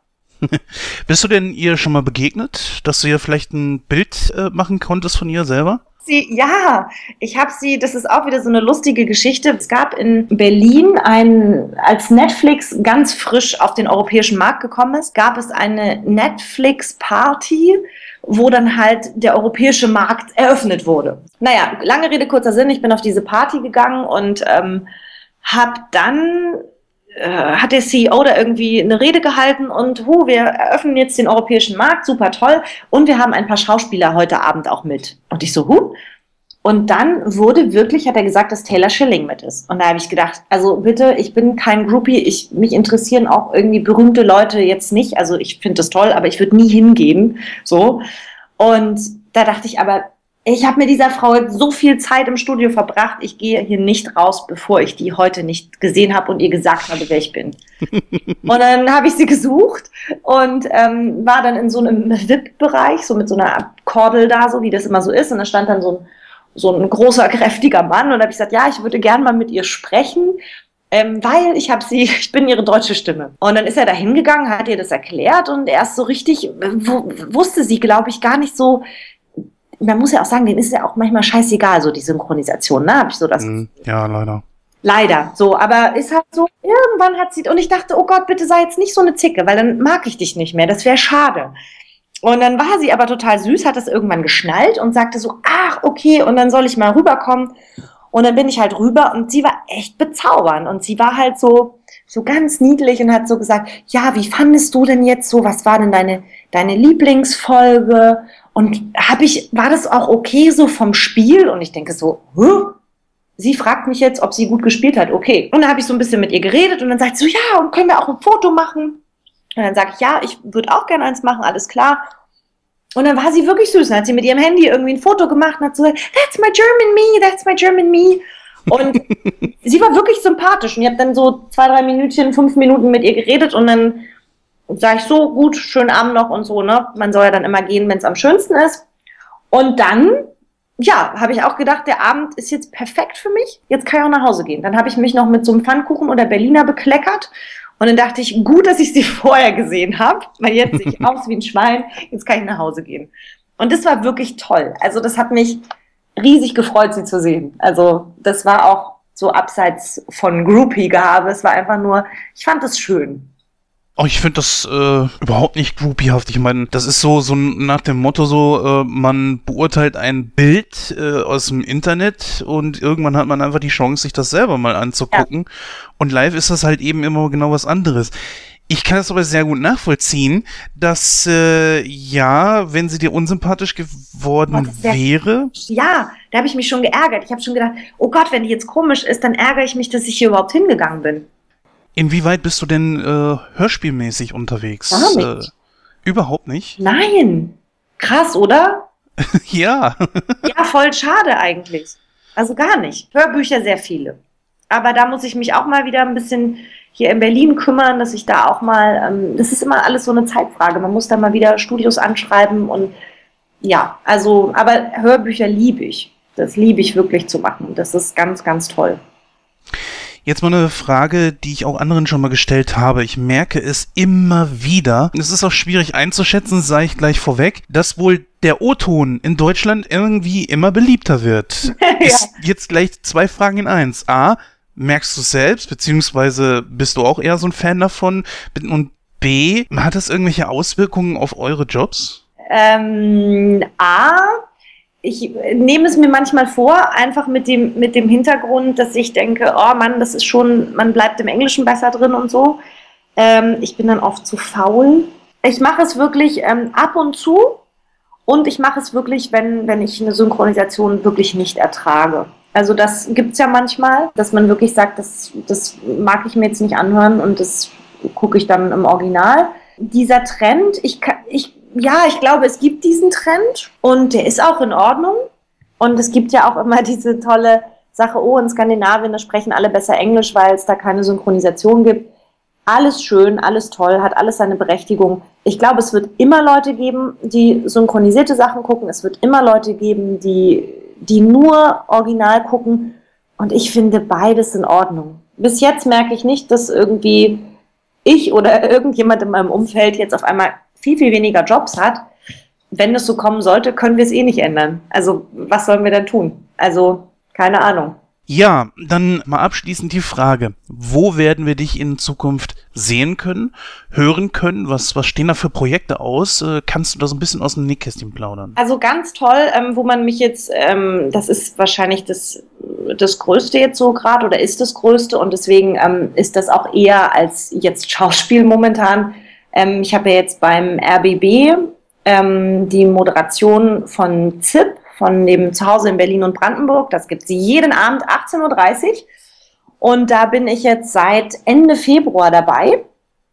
Und das heißt, ähm, es sind ja drei Frauen, drei Männer. Also wir moderieren ja immer in einem Paar.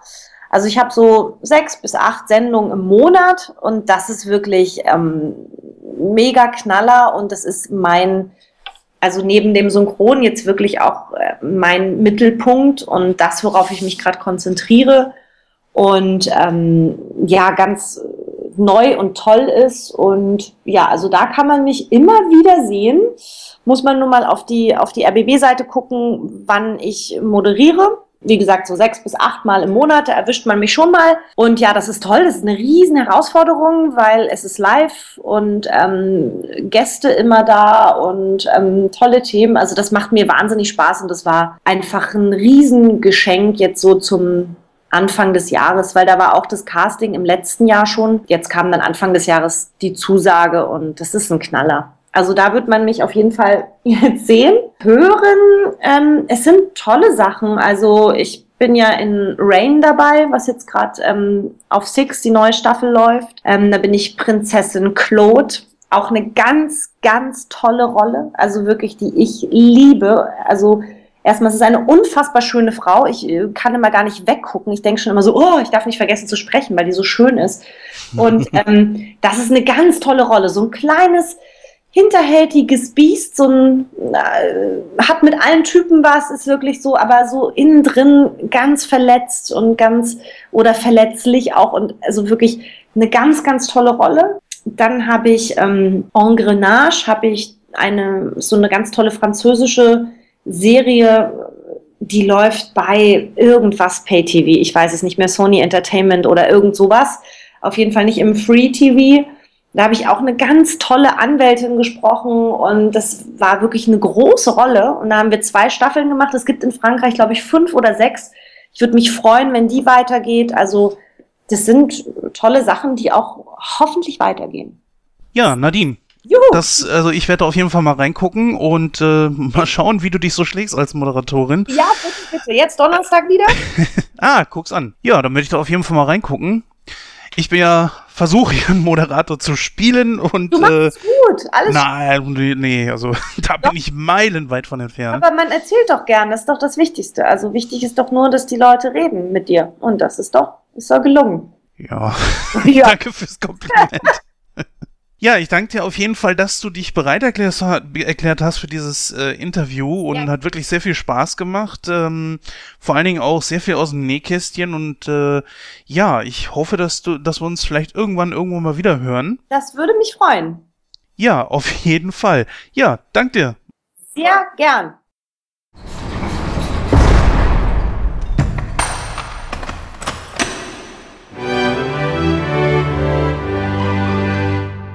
Ja, vielen herzlichen Dank, Nadine Heidenreich, für das interessante Interview. Ähm, war mal wieder super spannend, da ein paar Einblicke zu bekommen. Wir machen direkt weiter mit Kino aktuell und äh, ja, da bin ich mal derjenige, der ein bisschen was zu erzählen hat, denn ich war im Kino unter anderem und habe mir auch was auf Blu-ray angeschaut. Bis gleich.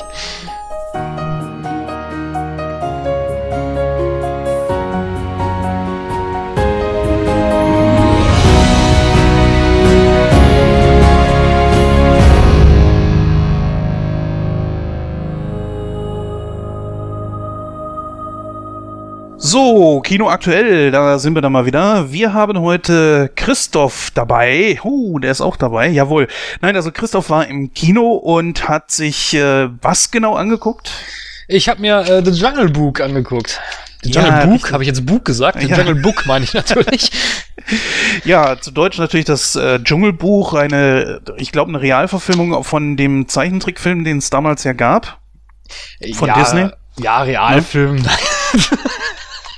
Also ich habe noch keine sprechenden Affen gesehen, aber ja, ich, man kann es so sehen, ja. Also ich äh, bin ehrlich gesagt sehr gespannt auf deine Ausführung, denn ich wollte mir den Film auch angucken. Ich habe es aber wirklich leider nicht geschafft. Von daher, also da stand dann unser heutiges Hauptthema einfach im Fokus und ja, dann erzähl doch mal, worum geht's denn in The Jungle Book? Ja, ich, ich denke, die Story muss ich jetzt nicht nochmal runterrasseln. Die wird, glaube ich, jeder kennen. Äh, also es ist im Prinzip die gleiche Story wie auch in dem, dem Disney-Film. Also ohne das Gesinge jetzt. ähm, also die Handlung ist, ist eigentlich die gleiche. Ich meine, hier und da ist ein bisschen was hinzugedichtet und äh, noch hinzugeschnitten worden, wie zum Beispiel, dass Chukan auch äh, sagt war oder den Dschungelbewohnern erklärt, warum er Mogi nicht im Wald haben will, was jetzt zum Beispiel im Disney-Film nicht war. Ich gehe da mal auf ein paar anderen Punkte ein, nämlich der Film ist äh, natürlich ein bisschen düsterer als der Disney-Film. Also das merkt man an vielen Charakteren. Zum Beispiel ist Chukan auch ein bisschen ja, brutaler, würde ich sagen. Äh, K kommt auch viel gruseliger rüber und natürlich am meisten merkt man das an King Louis. Der Charakter ist wirklich, äh, ja, schon sehr extrem düster.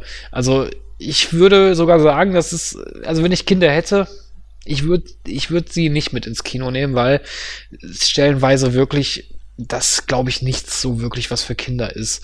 Ähm, die Animationen sind sehr, sehr gut. Also Hut ab. Also da wurde wirklich ein richtig geiles Ergebnis äh, abgeliefert. also man hat ja oft bei CGI so, so, die, so das Problem, dass Haare nicht so wirklich echt aussehen. Also man merkt es halt, dass es animiert ist. Oder Wellenbewegung kriegt man zum Beispiel am Computer auch ganz, ganz schwer hin. Ich muss sagen, das haben die Macher von äh, dem Dschungelbuch großartig hingekriegt. Also es ist, ich meine, klar, an einigen, einigen Stellen merkst du schon, dass es aus dem Computer ist, aber nichtsdestotrotz, es ist, sind wirklich gewaltige Bilder. Also ich, ich tendiere sogar dazu zu sagen, dass es von der Optik her besser ist als Avatar. Obwohl ich Avatar jetzt scheiße fand, aber von der Optik her, von der Optik her war das natürlich schon gut gemacht. Aber ich, ich sag, ich würde sogar sagen, dass das hier besser ist von der, von der Machart her. Äh, man hatte ja jetzt im Trailer so ein bisschen gesehen, dass das da auch wirklich nicht so ausgereift schien. Und ich habe von anderen gehört, dass die sagten so, ja, Trailer und Film unterscheiden sich im Punkto CGI Qualität doch äh, enorm. Würdest du sagen, man hat da jetzt irgendwie für den Trailer schon etwas nicht ganz Fertiges äh, schon genommen, um, um daraus einen Trailer zu basteln? Das würde ich jetzt nicht sagen. Also ich kann mir nicht vorstellen, dass das nicht fertige Bilder waren. Ich habe eher so den Eindruck, dass das halt es kommt ja immer an, wo man das sieht. Also ich, es ist immer ein Unterschied, ob ich was am, am Computer, ob ich was am Fernseher oder ob ich was im Kino sehe. Die Bilder sehen immer anders aus. Im Kino ist es natürlich viel, viel imposanter, als wenn du dir das jetzt auf dem, auf Fernseher anguckst. Es ist halt so. Ja. Aber ich gebe ich weiß nicht, also vom Trailer ja, ich meine, nicht gut, die Bilder, die Farben waren ein bisschen blasser, das, das mag wohl so sein. Ähm, aber ich würde jetzt nicht sagen, dass das was Unfertiges war. Das war das denn 3D? Wenn das schon so viel CGI ist, bietet sich das ja eigentlich an, ne? Ja, das, äh, ich habe ihn auch in 3D gesehen und ich muss sagen, bei dem Film, da macht, ich bin jetzt auch nicht so der Fan von 3D, aber ich finde bei so, schon. ja, aber ich finde bei so Sachen bei so Sachen ist das wirklich, da lohnt sich wirklich 3D. Also da, da zahle ich auch dann gerne die 3 Euro mehr, wenn es sein muss, ne? Weil da habe ich was von 3D. Hier beim Civil War, den wir ja gleich besprechen, da habe ich nichts von 3D gehabt. Ja, erzähl doch noch mal ein bisschen mehr über den Film an sich so, also verglichen jetzt mit dem Zeichentrick, sagst du, ist sehr düsterer. Was mich natürlich so interessieren würde, ist, äh, wir haben jetzt einen Jungdarsteller, und viele haben ja so mit Kindern auch ihre Probleme. Wie ist es da, da denn so? Kam denn der Hauptdarsteller wenigstens einigermaßen gut rüber oder nicht äh, so? Ich weiß jetzt nicht, wie alt der Knips ist, der den Mogli da gespielt hat. Ähm, müsste ich nochmal nachlesen oder vielleicht weiß es auch einer der Zuhörer, dann kann er das gerne mal schreiben. Mir fällt es jetzt gerade nicht ein. Ähm, aber ich muss sagen, also der hat das gut gemacht. Also ich, wie gesagt, ich, ich stelle mir das für einen Kinderschauspieler schwer vor, äh, von einem, von einem äh, Bluescreen darum zu hampeln, weil äh, ich weiß natürlich jetzt nicht, wie sie es gemacht haben, aber ich denke mal, also das ist, dass sich das Kind das selber vorstellen muss. So, da ist jetzt Balu, äh, da kommt jetzt äh, Shekan an und den musst du jetzt mit Feuer bekämpfen oder so. Also das stelle ich mir sehr, sehr schwer vor für ein Kind, das umzusetzen. Aber ich finde, ist, äh, also das, das Kind hat das gut gemacht, auf jeden Fall. Also hat man da auch so mit Motion Capturing gearbeitet? Ähm, wie gesagt, ich weiß es nicht. Ich, ich, ich, ich vermute, aber ich weiß es nicht. Ich weiß es jetzt nicht aus dem Stegreif, ob das, ob die Schauspieler, die jetzt, was weiß ich, äh, Schikan gesprochen haben oder äh, dargestellt haben, ob die das mit Motion Capturing gemacht haben. Aber ich glaube es eigentlich eher nicht. Ja, was mich jetzt so interessieren würde, du hast ihn ja auf Deutsch geguckt, ne? Da haben wir ja so Leute drunter wie Ben Kingsley, Bill Murray, Idris Alba, Christopher Walken, Scarlett Johansson, wo wir schon wieder beim Civil War wären, John Favre und meine Güte, also das ist ein richtiges Who is Who an, an bekannten Sprechern. Ich weiß gar nicht, warum man da unbedingt so, so bekannte Leute braucht, die dann natürlich auch den Film natürlich teurer machen, aber bitte. Äh, was mich so interessieren würde, ist, waren das denn auch so die deutschen Sprecher von denen? Nein. Nicht? Äh, nein. Äh, also, also ich, Scarlett, also, ach, Scarlett Johansson. K wurde, ich, oh, ich habe da mal so ein Making-of von gesehen. Ich weiß aber leider nicht mehr, welche Synchronsprecher das waren. Äh, ich finde die deutsche Stimme von K allerdings ein bisschen schlecht. Die finde ich im Original besser, weil die Schauspiel oder die Synchronschauspielerin hat da hat versucht halt das so ein bisschen erotisch, also es klang für mich sehr erotisch, dass äh, die Schlange zu, zu sprechen, aber das fand ich ein bisschen nervtönend bei der deutschen Synchro. Äh, allerdings der Synchronsprecher, der den Balu zum Beispiel gesprochen hat, das, das fand ich passend. Also ist natürlich jetzt kein Vergleich zu, zur Disney-Synchro, aber ich fand das, das war passend synchronisiert auf jeden Fall. Ähm, auch äh, die anderen Stimmen, also von Chikan oder von King Louis, das, das fand ich auch passend. Nur wie gesagt, K hat mich so ein bisschen genervt. Ja, ich sehe gerade hier ähm, bei der Synchronkartei, dass äh, Bill Murray, normalerweise machen sie es ja auch bei den, Syn also bei den, wenn jetzt irgendwelche Hollywood-Stars irgendwelche, äh, ich sag mal so Anime-Sachen oder so synchronisieren, Animationsfilme etc., dass dann auch die deutschen Synchronsprecher genommen werden, die dann üblicherweise die auch sprechen. Hier an dieser Stelle wurde zum Beispiel Bill Murray ebenfalls nicht von Arne Elsholz gesprochen, sondern von Armin Rohde. Ja, was würdest du denn jetzt so abschließend diesem Film äh, geben an Bewertungen? Würdest du ihn überhaupt empfehlen zu gucken? Nein, natürlich nicht.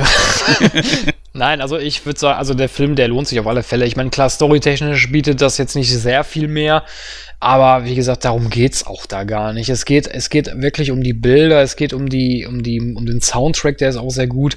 Äh, äh, darum geht's da in dem Film, ja. Das ist, äh, klar, es gibt natürlich ein paar Plot-Elemente, die sind anders, die kann ich, ne, es ist halt ein bisschen ausgereifter und es ist natürlich auch, wie ich vorhin sagte, ein bisschen düsterer an einigen Stellen.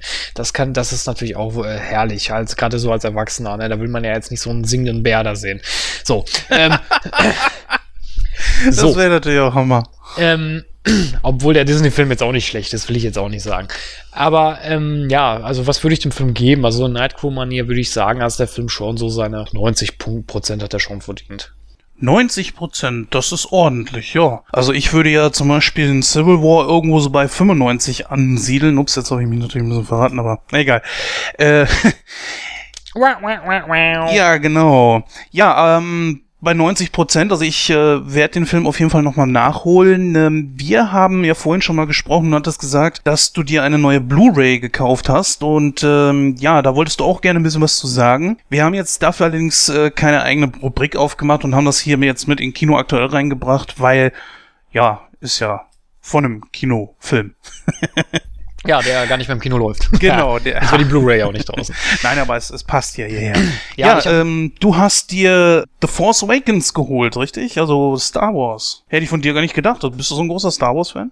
Ja, ich bin mit Star Wars aufgewachsen, Junge. Junge. Ich bin gar kein Trekkie, ich bin ja mehr der Star Wars-Typ. so, haben wir, haben wir das auch schon mal geklärt. Wo hast du dir die Blu-ray dann gekauft, beziehungsweise was hat sie dich gekostet? Ich habe sie hier bei uns im Kaufland gekauft, weil ich war einkaufen und ich habe sie da gesehen, oh ja, habe ich gedacht, nimmst du mit.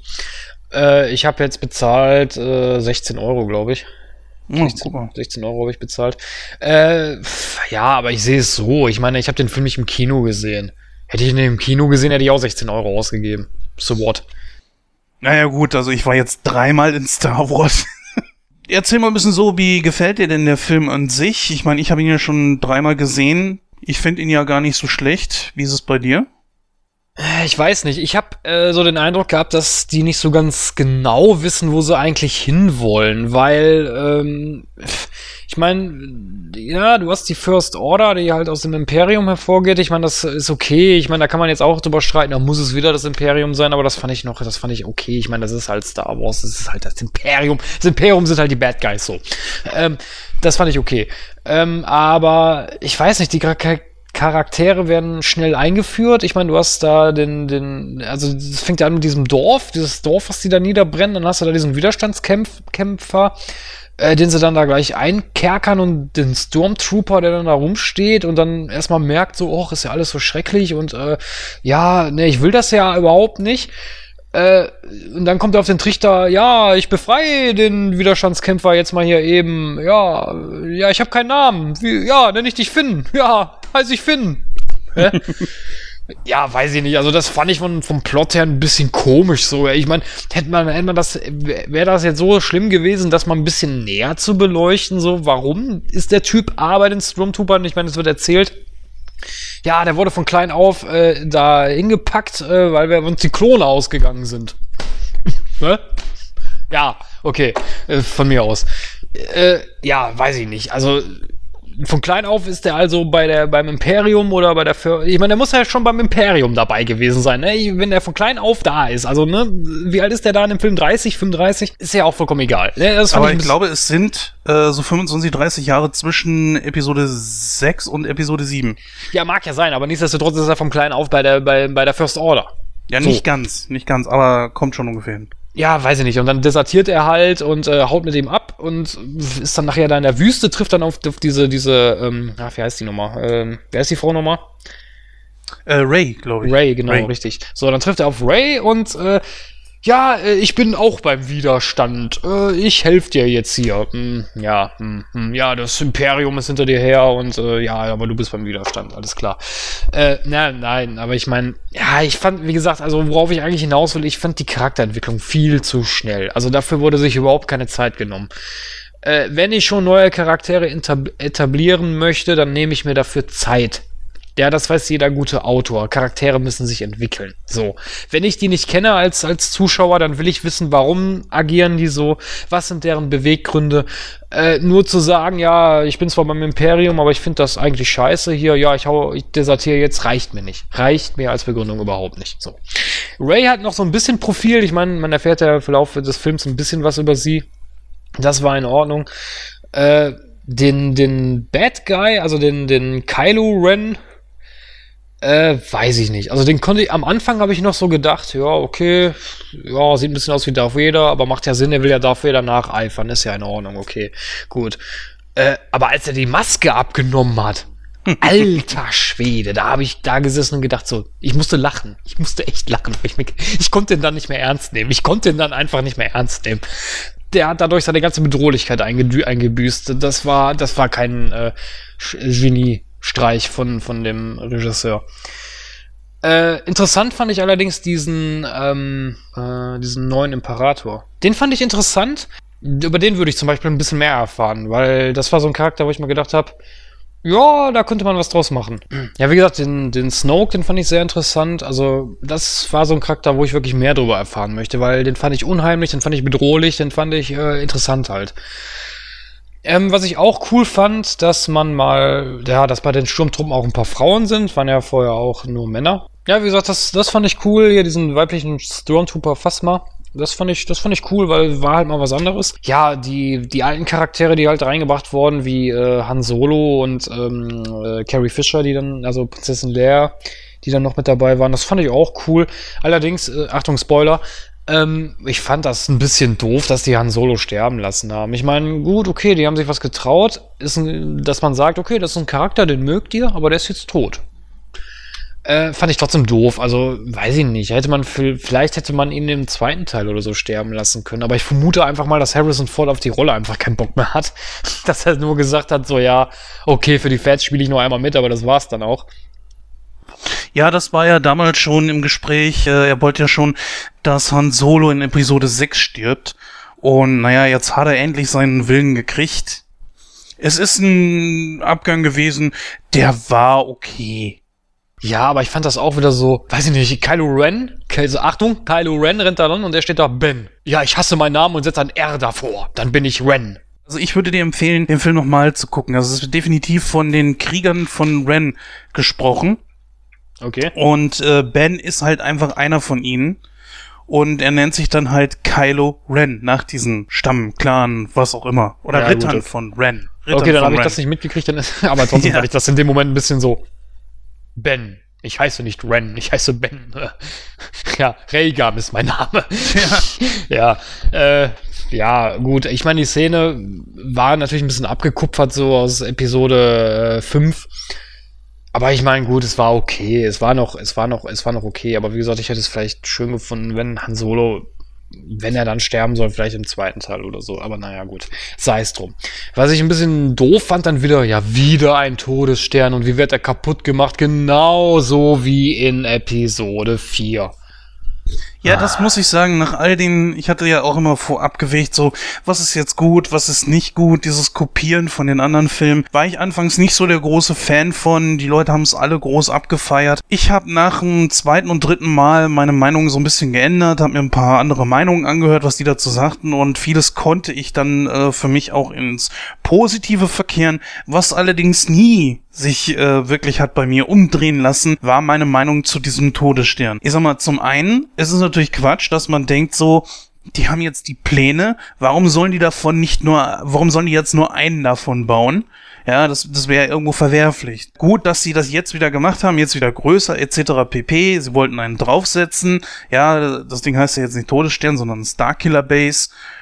Äh, es ist um einiges größer und seine große Fähigkeit zum Todesstern ist, dass er anstatt mehrfach zu feuern, um mehrere Planeten kaputt zu machen, muss er nur einmal feuern. Ich weiß zwar nicht, was jetzt da so, so super gegenüber war, aber der größte Fehler meiner Meinung nach war, dass sie das Ding nicht rüber gerettet haben in irgendeinen zweiten, also in Episode 8 oder 9 das hätten sie nicht machen müssen, weil so ist natürlich die Bedrohlichkeit dieses, dieses, äh, dieser Starkiller Base völlig dahin. Äh, fand ich auch, weil ich habe mir so gedacht, so, ja, was wollen die denn jetzt als nächstes machen? Ich meine, klar, jetzt kommt erstmal eine Vorgeschichte zu Epi, so ein Zwischending, glaube ich, äh, wollen, kommt, glaube ich, jetzt im Dezember. Rogue One, ja, genau. Ja, genau. Aber was wollen die denn dann bei Episode ähm, 8 machen? Noch ein Todesstern, der noch größer ist und dann heißt er nicht Starkiller, sondern Stardust. Nee, nee, also weiß ich nicht. Also da, da, bin ich bei ganz bei dir, Jens. Also das hätte man vielleicht retten können in den nächsten Film. Naja, Starkiller ist ja eine Referenz daran, wie Luke Skywalker ja ursprünglich heißen sollte. Ne? Das ja, hat man da, einfach nur wieder Ja, ich sag ja, der Film hat ja viele, viele Referenzen und viele Easter Eggs. Das will ich immer auch gar nicht abstreiten. Ich meine, man sieht ja auch, man sieht zum Beispiel den. Es ist eine Falle. Wie heißt der nochmal? Der Fischkopf. Äh, oh ja, das weiß ich jetzt auch gar nicht komme ich jetzt gerade nicht drauf. Äh, ist, ja, ist, ja, ist schon, ja, komme ich, ja, komme ich nicht drauf. Ist auch egal. Ich denke, jeder Star Wars-Fan weiß, wen ich meine. Ähm, den sieht man ja auch. Man sieht ja auch äh, diesen anderen Co-Piloten, der mit diesem einfaltigen Gesicht, die hat bestimmt auch einen Namen. Ich komme noch nicht drauf. Äh, der ist ja auch wieder mit dabei. Ähm, dann sieht man auch die, die, die, ähm, äh, ja, diese schwarzen Trooper, die in den Raumschiffen sitzen. Die haben wahrscheinlich auch einen Namen, komme ich jetzt gerade auch nicht drauf. Äh, das fand ich auch richtig cool, dass, dass man das so ein bisschen gezeigt hat. Den Helm von Darth Vader, wo ich mich immer so gefragt habe, wie ist der da dran gekommen? Darth Vader wurde ja verbrannt eigentlich, aber okay. Ja, und dann halt natürlich auch so andere Referenzen, die halt gesagt wurden, wie, wie, was weiß ich, so, also so die Brücken, die auch zu den anderen Episoden geschlagen wurden, das fand ich ganz cool. Aber wie gesagt, so die Story an sich ist so vorhersehbar und ich finde immer, wenn ein Film ältere Filme kopiert, dann macht er irgendwas falsch, oder? Ja, ich habe ja schon gesagt, ich bin jetzt auch mit diesen Kopieren nicht so sonderlich glücklich gewesen. Sei es drum, dass der Film genauso anfängt wie Episode 4. Also er wirkt ja fast schon wie eine ja, eine, eine Neuverfilmung. Manche sagen, ja, das ist äh, so ein Restart, so ein Reboot. Hey Mann, äh, Star Wars war immer ein Erfolg selbst Episode 1 bis 3 hat seine Kohlen rausgeworfen und wozu brauche ich einen Restart? Nein, das habe ich keinem Fan irgendwie so richtig abgekauft, diese Argumentation. Dieses Klauen war, also dieses Kopieren war immer so ein bisschen, bisschen negativ für mich behaftet, ja. Aber der Film hat auch viele, sehr viele äh, gute Aspekte, wie halt eben die neuen Charaktere, die sehr gut ausgearbeitet sind. Kylo Ren habe ich auch anfangs gedacht, so, oh mein Gott, was ist das für ein Milchbubi? Auf der anderen Seite wiederum ist es ein Charakter, der sehr mit sich zu kämpfen hat. Im Grunde genommen, er, er weiß genauso, okay, er gehört eigentlich zur hellen Seite der Macht, aber er will das nicht. Er will das gar nicht. Er versucht, er versucht krampfhaft äh, seine Vergangenheit abzustreifen und man wird mit Sicherheit vielleicht irgendwann nochmal erfahren, warum genau, weshalb und weswegen, weil Luke hat da ja irgendwie was äh, gemacht, äh, wie du mitgekriegt hast und deswegen bin ich da sehr interessiert dran, was jetzt halt in Episode 8 ist. Und ich glaube einfach nicht, dass sie den, dass sie die nächsten Teile verkacken werden. Ja, das ist ja genau das, was ich meine. Also da fand ich den, die, den Fokus auf den Charakter, dieses Zwiespalt, dieses Hadern mit sich, das fand ich gut. Das fand ich auch gut gemacht.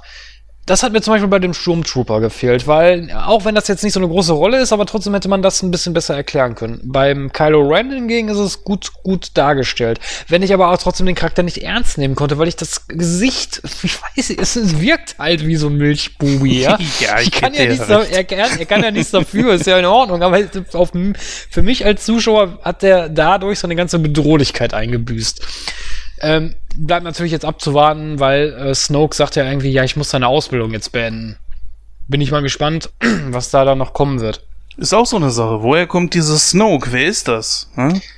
Äh, ich habe mal gelesen beim Star Wars Wiki, dass dieser Snoke wohl ein General beim Imperium war. Tja, keine Ahnung, das weiß ich nicht. Ich habe mich da jetzt auch nicht so eingehend mit beschäftigt, aber ich glaube, wir sollten den Film dann nochmal eingehen, damit äh, Gordon und einem richtigen großen Star Wars-Fan äh, besprechen, denn äh, dafür ist jetzt, glaube ich, Kino aktuell. Das würde, glaube ich, den Rahmen sprengen. Ja, das stimmt. Ich komme jetzt auch äh, langsam zum Ende. Ähm, wie gesagt, ich kenne mich jetzt auch nicht so gut in Star Wars aus, aber mh, naja, gut. Wie gesagt, bleibt abzuwarten. Ja, eine Szene, die ich noch kurz ansprechen möchte, das ist natürlich Mark Hamill als Luke Skywalker. Äh, ja, schöner Cliffhanger irgendwo, aber ich weiß es nicht. Also für Mark Hamill muss das ja ziemlich kacke gewesen sein. So, ja, wir drehen einen Film. Du hast aber keine Sprechrolle. Du guckst nur doof in die Kamera. Ah, cool. Ja gut, also ich muss sagen, dass ich vorher ein bisschen dadurch gehypt war. Die alte Crew spielt wieder mit. Sie spielen wieder zusammen, wurde gesagt, na ja, gut, also wo spielen, also alle drei werden wir dadurch, dass jetzt halt Han Solo tot ist, nie wieder zusammen vor der Kamera sehen in ihren alten Rollen, ne? Das ist natürlich leider sehr, sehr traurig. Obwohl, wer weiß, vielleicht kommt da irgendwie so ein Machtgeist von Han Solo, Ja, wer weiß. ja nicht, er war ja kein Jedi, ne? Ja, gut, er hat aber viel Zeit mit. Ja, was weiß ich, wie sie sich da stricken werden. Ich, äh, ist jetzt nur so ein Wunsch. Ich meine, ich mein, dass sein, dass sein Sohn halt ein Jedi ist, verstehe ich ja, weil ja halt Lea ne, die Schwester von Luke ist. Das habe ich ja noch so verstanden, aber ich kann mir jetzt nicht vorstellen, dass dann auch äh, Han Solo die Fähigkeit hat, die Macht zu nutzen. Das glaube ich eigentlich eher nicht. Da würde ich es eher cool finden, wenn sie so den Geist von Darth Vader oder von Yoda nochmal bringen würden. Das würde ich cool finden. Da denke ich schon, dass sie den irgendwie einbauen werden. So, dass dann irgendwie so, so, was weiß ich, Luke, ähm, Episode 8 oder was, ähm, jada, jada, jada, erzählt hat irgendwas und dann siehst du zum Beispiel so den Geist von Anakin und Anakin sagt dann irgendeinen Scheiß und Yoda steht da noch daneben und sagt, recht, du hast oder irgendwas. Weißt du, das würde ich cool finden. Ja, deswegen, deswegen warte ich ja so wirklich auf Rogue One. Weil dort hast du bestimmt auch so Sachen wie drin, wie äh, Darth Vader, was ja auch bestätigt wurde und so weiter. Ähm, das, das ist bestimmt eine richtig geniale Geschichte. Weil mich hat das natürlich, ich fand das damals bei Episode 3 immer so blöd, so, ja, jetzt kriegt er den Helm auf die Birne, stellt sich einmal neben den Imperator, naja, und Ende. Äh, oh, fürchterlich. Das fand ich so schade. Und jetzt, jetzt kriegst du die ganze Geschichte erzählt, oder besser gesagt eine Geschichte erzählt, die dazwischen spielt. Und das finde ich cool. Und dann, äh, bin ich echt mal gespannt, wie das jetzt weiterlaufen wird. Ja, das interessiert mich auf jeden Fall auch. Ja. Ähm, was ich meine, Star Wars kann man ja wirklich sehr viel noch erzählen. Ich meine, man kann die ganzen Klonkriege sogar noch aufarbeiten als Film. Was ich zum Beispiel cool finden würde, weil ich den General Grievous so geil finde vom Charakter her. Aber naja, gut. Ähm, Komme ich mal zu meiner Bewertung. Ähm, ja, also ich würde sagen, ich erwarte einfach ein bisschen mehr für Episode 8. So ähm, als Zwischen- oder als Einstieg war es okay, aber mir waren halt gewisse Charakterzeichnungen zu flach und die Story ein bisschen, ja, hätte man sich ein bisschen mehr Mühe geben können, meiner Meinung nach. Äh, die Referenzen waren cool, die Easter Eggs waren cool, ähm, die, äh, ja, weiß ich nicht. Die, Bad Guys waren schon gut durchdacht, muss ich sagen. Das war, das war, das war in Ordnung. Aber ich hoffe, dass da ein bisschen mehr kommt, weil so an und für sich war mir das zu wenig von der Handlung her. Deswegen würde ich sagen, ich würde dem Film etwa 70% geben. Ja, liebe Hörer, dann darf ich jetzt mal das nächste Thema anmoderieren. Ist ja nicht so häufig. Ja, wir alle drei waren zusammen im Civil War, der jetzt gerade mal vor einer Woche gestartet ist. Also nachdem unser Podcast heute am Donnerstag rausgekommen ist, ist es genau eine Woche her. Unsere Erinnerungen sind noch frisch und wir werden versuchen, ja, euch unsere Eindrücke und äh, Gedanken mitzuteilen, was wir über den Film denken. Natürlich an dieser Stelle gebe ich schon mal eine Spoilerwarnung raus.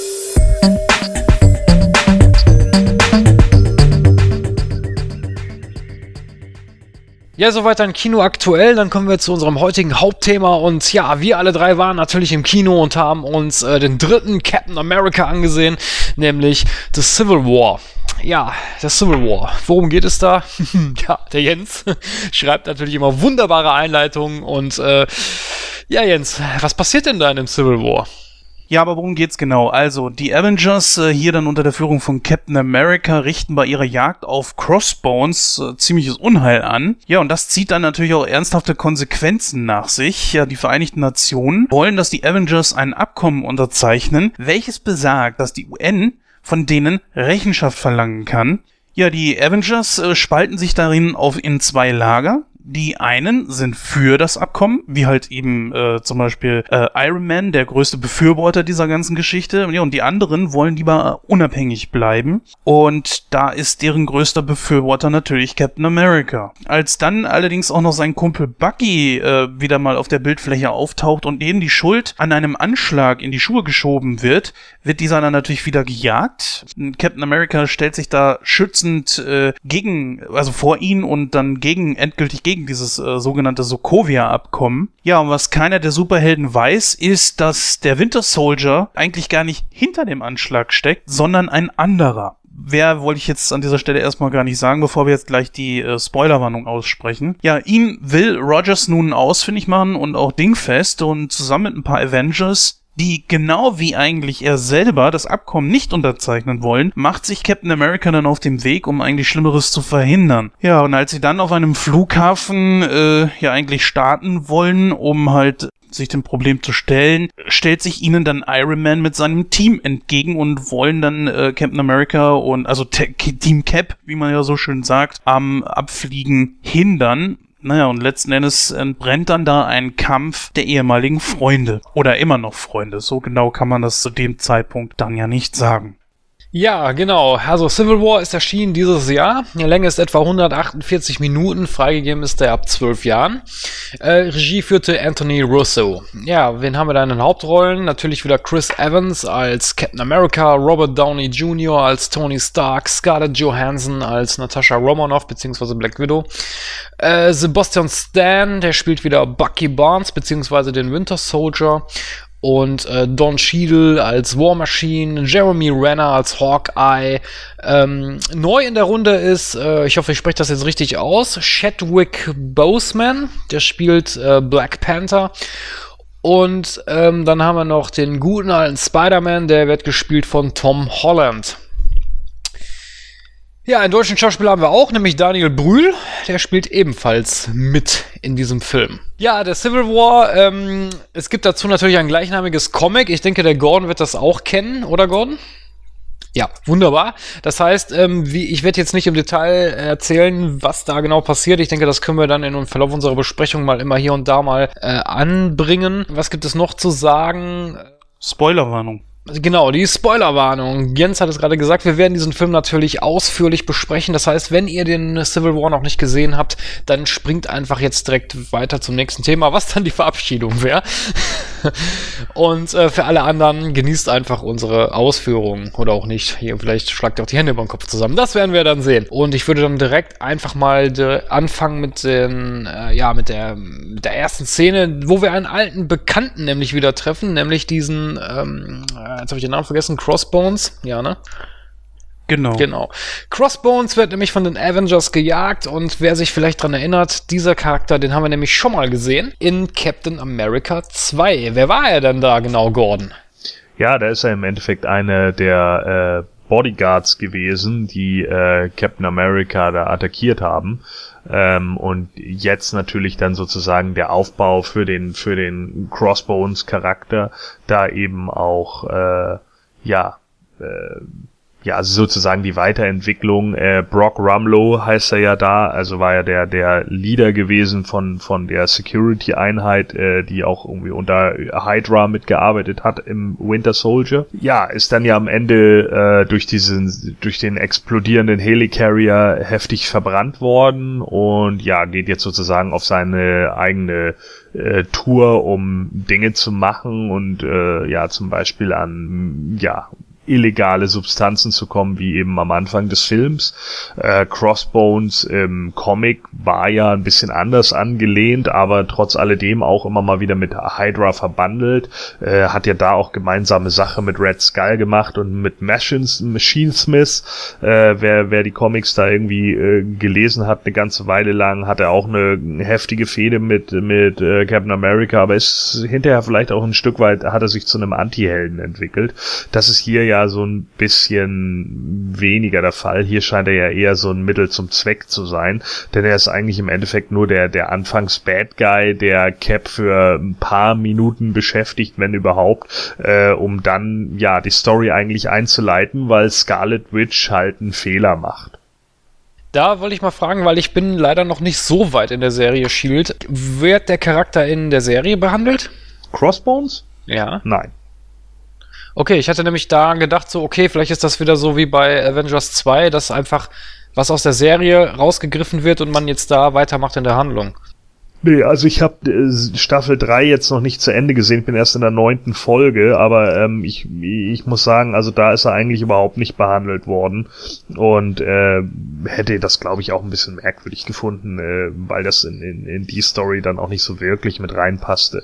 Also ähm, das ist vielleicht auch einer meiner Kritikpunkte an dem Film. Äh, äh, Civil War, dass ich irgendwie fand, dass Crossbones ein bisschen zu kurz gekommen ist.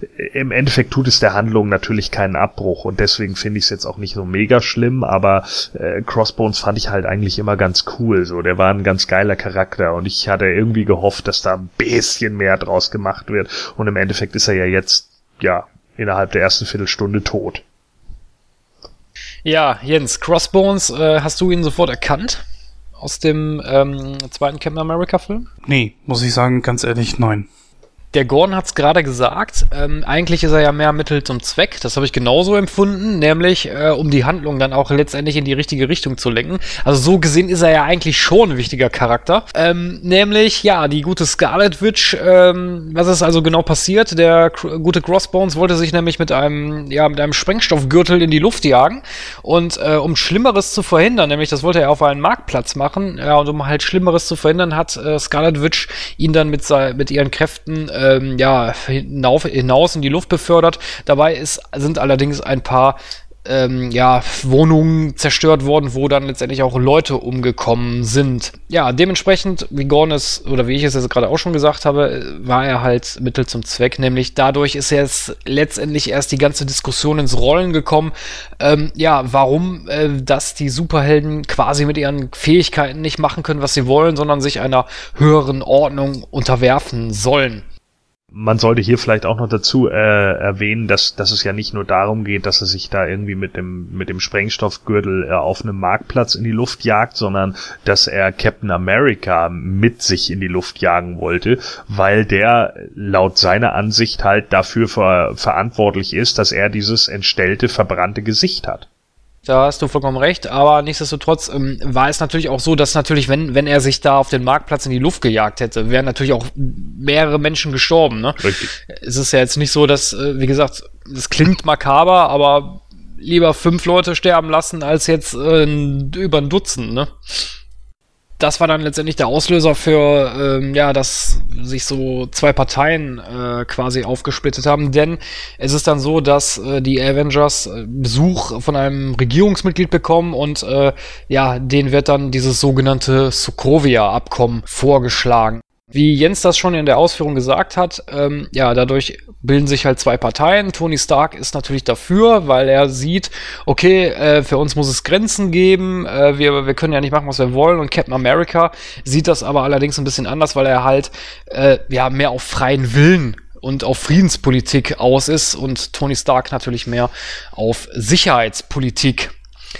Ähm, ich fand diesen Konflikt, der da aufgebaut wurde, nachvollziehbar natürlich. Äh, ich konnte aber beide Seiten irgendwo verstehen. Also ich konnte verstehen, dass Tony Stark sagt, okay, äh, wir brauchen halt gewisse Sicherheitsmechanismen. Ähm, das kann man auch vielleicht aus der Warte heraus betrachten, weil ja Tony Stark selber äh, immer noch, ja, ich sag mal so leichte psychische Probleme hat, was ihm damals in Avengers 1 passiert ist das kam ja da auch wieder so zum Vorschein, äh, weil natürlich auch nichtsdestotrotz schwingte natürlich auch so sein, sein, sein Ego da ein bisschen mit, äh, was man halt von Tony Stark, von dem Charakter gewohnt ist. Fand ich wieder super von Robert Downey Jr. gespielt. Und äh, ja, Captain America konnte ich aber auch verstehen, weil er halt ne, auf den freien Willen pocht und sagt, nein, äh, was wir machen ist richtig, wenn, wenn jetzt irgendein, irgendein Konflikt ist, wo wir hin sollten, aber die sagen, nee, da geht ihr nicht hin, äh, haben wir halt keine freien Optionen mehr. Also wie gesagt, ich konnte beide Seiten so ein bisschen verstehen. Wie hast du das gesehen, Jens? Ja, ich konnte beide Seiten auch verstehen. Nur um einfach mal auch ein bisschen so die Diskussion anzuheizen, das ist einer der wenigen Punkte, wo ich einfach sage, da hat mich der Film nicht ganz so überzeugt, weil Iron Man war einfach, oder Tony Stark war einfach zu sehr, zu schnell in dieser Rolle drin. Er hat es auch nicht sonderlich großartig hinterfragt. Cap hat das. Und deswegen fand ich Iron Man an dieser Stelle etwas unglaubwürdig, weil er setzt sich so vehement dafür ein und ja, für uns muss es Grenzen geben, das ist richtig, aber äh, ob das denn jetzt auch so das Richtige ist, sich der Regierung zu unterstellen, das äh, weiß ich nicht, da hätte ich mir schon gewünscht, dass er sich selber so die Frage stellt, ja, es ist richtig, wir müssen uns da echt mal ein bisschen zurücknehmen, aber es kam ja gar nicht so die Frage auf, bei ihm, schaffen wir das vielleicht auch alleine? Ähm, ja, gebe ich dir recht, aber andererseits musst du das ja auch so sehen. Ich meine, die Avengers haben sich ja auch vorher Shield untergeordnet, ne? Nichts anderes wäre ja ein, ein Gremium, was jetzt von der Regierung äh, quasi aufgebaut wird. Und auf der anderen Seite musst du da aber auch wieder sehen, weil wir erinnern uns an die Ereignisse von Captain America 2, dass halt Shield von Hydra unterwandert wurde. Und er sich wahrscheinlich auch denkt, okay, wenn da so ein Gremium ist, äh, kann das ja wieder passieren. Es kann ja wieder irgendwie ein Arschloch in Anführungsstrichen ankommen und äh, da alles übernehmen und äh, alles die ganzen guten Vorsätze über den Haufen werfen, ne? Also es gibt natürlich zwei Seiten der Geschichte, so wie es halt immer ist, und die, die machen auch beide von einem gewissen Standpunkt aus Sinn. Tony Stark sagt sich natürlich, äh, sag mal, wie, wie kann man so blöde sein? Ja, in, in deinem letzten, äh, ja, im, im Winter Soldier sozusagen, ja, da hast du dich noch dagegen ge, gesträubt, dass man da einen Überwachungsapparat hat, der durch den Staat im Geheimen irgendwie abgewickelt werden soll. Ja, und jetzt wird das irgendwie offiziell gemacht, während es unter der Aufsicht der United Nations steht und du willst es halt trotzdem nicht unterschreiben. So, aber wir brauchen nun mal. Äh, ich meine, Tony ist ja auch persönlich motiviert aufgrund dieser Frau, die da den, den Jungen ihm zeigt unten im Keller und er ist sowieso angeschlagen wegen der Sache mit Pepper, die nicht mehr bei ihm ist und dann sagt er sich halt, ja, vielleicht müssen wir tatsächlich irgendwie ein bisschen äh, zurückgehalten werden. So, es muss auch Grenzen für uns geben. Das ist ja auch nicht falsch gedacht. Cap hat halt natürlich das Problem damit, ähm, dass er erstens Thunderbolt Ross für einen totalen Unsympathen hält und der Meinung ist, so, ich will mir nicht von so einem Typen was sagen lassen, weil ich mir schon im er im Zweiten Weltkrieg von solchen Typen hab was sagen lassen. Ich bin damals zwar freiwillig in diesen Krieg gegangen, aber mir ist halt später aufgefallen, oh mein Gott, äh, was hier passiert, das ist ja totale Scheiße. Reiche Leute schicken uns in irgendeinen Krieg und interessieren sich Scheißdreck für uns. Und im Endeffekt bin ich hier nur das dumme Maskottchen, das von seinen Mitsoldaten auch noch ausgelacht wird. Also kämpfe ich jetzt mal für die, für die es sich lohnt zu kämpfen, nämlich für die Soldaten und für den kleinen Mann. Er hat jetzt halt natürlich Schiss, dass er hier irgendwie kontrolliert wird von einem übermächtigen Staat und nicht Staat im Sinne von alle Bürger, sondern Staat im Sinne von Politikern. Ja? Und deswegen sagt er ja, was ist denn, wenn die uns irgendwo hinschicken, wo wir nicht hinwollen? Oder was ist, wenn wir mal irgendwo hin müssen und die uns nicht gehen lassen? Und genau das ist halt der Punkt. Man kann natürlich so argumentieren wie Cap, einfach zu sagen, hey, wir wollen da irgendwo hin, aber die lassen uns nicht gehen, weil da werden zwar Menschenrechte verletzt, aber dieses Land zahlt zum Beispiel gut Geld an die USA oder die USA kann mit diesem Land gut Geld machen, also lassen wir da einfach den Mantel des Schweigens drüber fallen. Andererseits heißt es dann halt, jo, man schickt uns irgendwo hin, wo wir vielleicht gar nicht hinwollen und müssen das dann halt machen. Und wenn wir das nicht tun, dann werden wir halt als äh, Befehlsverweigerung oder als Kriegsverbrecher oder wie auch immer eingesperrt. Das sind natürlich alles Punkte, die man nachvollziehen kann. Andererseits kann man auch von Iron Mans Seite wieder argumentieren, Mensch, hier, äh, sorry, aber ein Kumpel von dir, Bucky Barnes, äh, nimmt eine gesamte GSG 9 Truppe auseinander und schert sich einen Scheißdreck um die, schmeißt die einen halben Kellerflur oder Hausflur hinunter, wo sie sich mit Sicherheit mehr als nur den Hals brechen und vielleicht sogar das Leben äh, nehmen und das machst du dann auch mal eben so frei und nimmst das einfach hin und da ist es okay. Äh, und wirst halt nicht kontrolliert. Das sind halt die beiden Seiten, die man in diesem Kampf hat. Gordon, du hast ja gar nicht so unrecht. Also ja, natürlich, man kann dem Ganzen schon folgen. Ich nur ganz speziell jetzt bei Iron Man hätte ich mir schon gehofft, dass sich selber auch die Frage stellt, okay, was, also wir als Zuschauer haben ja gesehen, was auf diesem Marktplatz passiert ist. Ja, die Gegenfrage ist natürlich so, was hätten sie denn in dem Moment machen sollen? Hätte Captain America sterben sollen, damit dann eventuell möglicherweise irgendwas nicht passiert? Auch wenn meine Aussage jetzt nicht sehr schön ist, aber Kollateralschäden passieren nun mal äh, auch den, was weiß ich, der Bundeswehr, äh, was auch immer. In jedem Krieg gibt es Kollateralschäden. Mhm. Und im dem Zug, wie wenig Kollateralschäden die äh, Avengers-Nummer haben, würde ich einfach mal sagen, okay, was nützt es dann, wenn sie sich der Regierung unter äh, oder der UN ähm, unterwerfen, wenn im Gegenzug dazu, äh, sagen wir mal, die Armeen befehligen, die viel, viel mehr Schaden anrichten. Das ist halt eben so die große Frage. Trotzdem ist die Argumentation, also dieser Dialog, den äh, Cap und, und Iron Man geführt haben, ziemlich cool gewesen, wo Iron Man halt sagte so, ja, das ist nicht von der Hand zu weisen, dass seitdem wir aufgetaucht sind, es eben halt auch extrem große Villains gegeben hat, die plötzlich auftauchen. Ja, so nach dem Motto, hätte es uns nicht gegeben, wird es die wahrscheinlich auch nicht geben. So ganz von Hand zu weisen ist das ja nicht. Das heißt also, hier finde ich, hat man eigentlich einen ziemlich starken Plot geschrieben und das äh, rettet das Ganze für mich auch so ein bisschen. Ja, gebe ich dir recht, ähm, dass du sagst, dass Kollateralschäden nicht äh, auszuschließen sind. Äh, stimme ich dir absolut zu, nur ähm, du weißt ja, wie Menschen sind. Menschen neigen dazu, immer Fehler äh, den Leuten in die Schuhe zu schieben, wo es halt am einfachsten geht. Und ich meine, klar, du bejubelst die Avengers im ersten Moment, wenn sie irgendwie Leben retten, aber wenn, wenn sie halt einen Fehler machen und man sieht halt, ah, die sind auch nicht perfekt, dann zeigt man halt schnell mit dem Finger auf die Leute, ne? Ich habe es ja vorhin gerade gesagt. Natürlich wäre Cap, Cap wäre nicht der einzige Einzige, der gestorben wäre, wenn, wenn, wenn da die, wenn sich der, ähm, der William da ähm, am Anfang in die Luft gejagt hätte. Es wären auch mehrere Menschen drumherum gestorben und so sind halt nur fünf Leute gestorben, ne? So what? Ja, was, was wäre jetzt besser gewesen? Aber wie ich bereits schon sagte, so, es wird ja in den Medien dann auch so aufgebauscht, so von wegen, ja, die Avengers haben wieder Leute umgebracht. Äh, ja. ja, gut, ne? aber so ist es ja nun mal auch im Leben. Ne? Wir sind nun mal keine Lobgesellschaft und Negativpresse kommt immer äh, häufiger ans Ziel als Positivpresse. Wie häufig liest du, oh ja, es wurde mal wieder ein Eisbärbaby im Kölner Zoo geboren, so.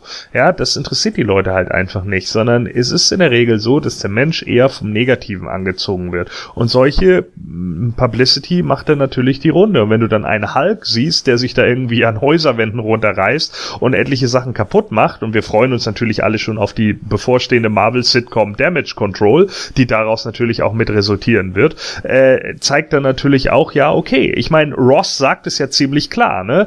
Haben Sie eigentlich äh, Banner oder Thor in der letzten Zeit gesehen? Wenn ich zwei Nuklearsprengköpfe verliere, wer, müsste ich mich dafür verantworten? Ja gut, die beiden haben natürlich auch, äh, also das sind natürlich auch zwei, ja, sagen wir Superhelden mit den extremsten Kräften, so, die man bei den Avengers finden kann, ne? Also mit. Und äh, da hat er ja wirklich tatsächlich nicht unbedingt Unrecht. Bei Thor finde ich diese, diesen Vergleich schon etwas müßig, weil Thor ist eigentlich jederzeit Herr seiner Lage. Und er weiß, äh, wer er ist. Er hat seinen, seinen, seinen Ego-Trip ja schon im ersten Teil überwunden und er weiß ganz genau, okay, hier muss ich jetzt äh, dies und jenes machen, hier muss ich mich stoppen, wie auch immer. Bei Hulk ist das nicht ganz so. Da, da ist der Vergleich schon recht passend. Wobei äh, beim Hulk zum Beispiel würden dir wahrscheinlich andere auch wieder widersprechen, wie zum Beispiel eine Black Widow, die halt was für Bruce Banner empfindet und in dem Moment halt einfach auch sieht, nö, er ist gar nicht böse und ich kann ihn sogar kontrollieren, wenn er Hulk ist. Und in dem Moment sieht es Captain America halt so bei Bucky Barnes. Während andere Leute ihn nicht so gut kennen und einfach sagen, ey, der Typ ist halt ein Terrorist, sagt halt Captain America, nein, das ist nicht der echte Bucky, das ist der Bucky, der Gehirn gewaschen wurde. Ja, das wird, glaube ich, gleich noch sehr interessant, äh, wenn wir darüber diskutieren werden, über Bucky, wie die einzelnen Meinungen von uns sind. Da bin ich ja echt mal gespannt drauf. Womit ich ein bisschen mehr so meine Probleme hatte, war, dass natürlich auch, na klar, ganz klar, aufgrund der Charakterflut natürlich äh, einige Charaktere nicht so sonderlich beleuchtet wurden, aber dass sie so im Grunde genommen eigentlich fast gar nicht darüber nachdenken, welche Seite sie nun wirklich äh, wählen sollen, finde ich schon etwas schade, weil zum Beispiel Falcon, ich habe so das Gefühl gehabt, er hat ja überhaupt nicht darüber nachgedacht, genauso auch War Machine. Die beiden sind ja die besten Kumpels halt äh, von, von Iron Man und Captain America, ist ja klar. Aber dass sie sich selber dann überhaupt nicht die Frage stellen, sondern äh, äh, bei ihnen ist für mich so die Intention nicht so richtig klar kämpfen sie jetzt auf jeweiligen Seite, weil sie A, das Abkommen nicht haben wollen, wie halt eben Falcon, der dann auf Captain Americas Seite ist, oder halt eben, dass sie das Abkommen ziemlich cool finden, wie halt eben War Machine auf der Seite von Iron Man. Oder sind sie nur auf deren Seite, weil es ihre Kumpels sind. Ja, natürlich sind sie da emotional involviert, ne? Äh, äh, ganz klar. Also die, die sind wahrscheinlich auch eher da dahinter, weil sie natürlich auch die, ich denke mal, es, es wird ja auch im Vorfeld einfach so gewesen sein, ne? Man hat sich im Vorfeld einfach schon mal irgendwie unterhalten. Iron Man unterhält sich nun mal äh, auch mit mit War Machine und keine Ahnung und dann sitzen die beiden halt zusammen und dann erklärt er halt, jo, das und das und das, das geht halt nicht. Und sie haben halt ähnliche Ansichten. Du umgibst dich ja normalerweise auch mit Leuten, die zumindest in, in der Grundstimmung mit dir übereinstimmen. Wenn du ständig irgendwie nur Stress mit jemandem hättest oder ständig nur Generve mit jemandem hättest, dann ist er eigentlich nicht dein Kumpel.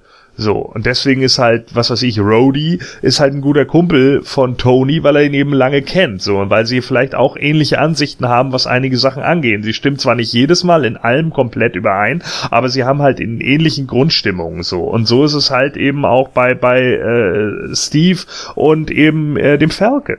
Da stimme ich dem Grund zu, das habe ich genauso gesehen. Das ist einfach nur so ein Kumpelding, ja. Also ich, ich denke, das ist auch so ein Punkt, da musst du nicht wirklich groß was drum spinnen.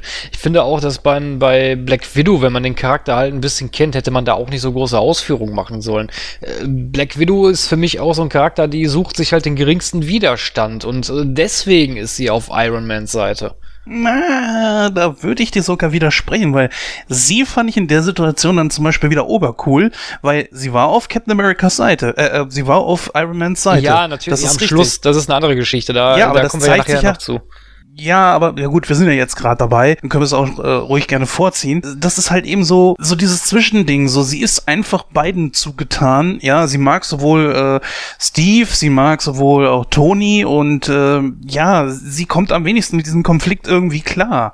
Ja, und im Grunde genommen zeigt sich auch so am Ende des Kampfes, so richtig will diesen Kampf ja eigentlich keiner, bis auf die, die dazugezogen wurden, halt eben Ant beziehungsweise Giant Man oder halt Spider-Man die eigentlich nur angeworben wurden. Die lasse ich da mal außen vor, aber ansonsten will diesen Konflikt ja eigentlich wirklich gar keiner. Naja, Spider-Man ist, ne, Spider ist eine andere Geschichte, aber da reden wir, glaube ich, gleich nochmal drüber. Ja, ja, auf jeden Fall müssen wir ja.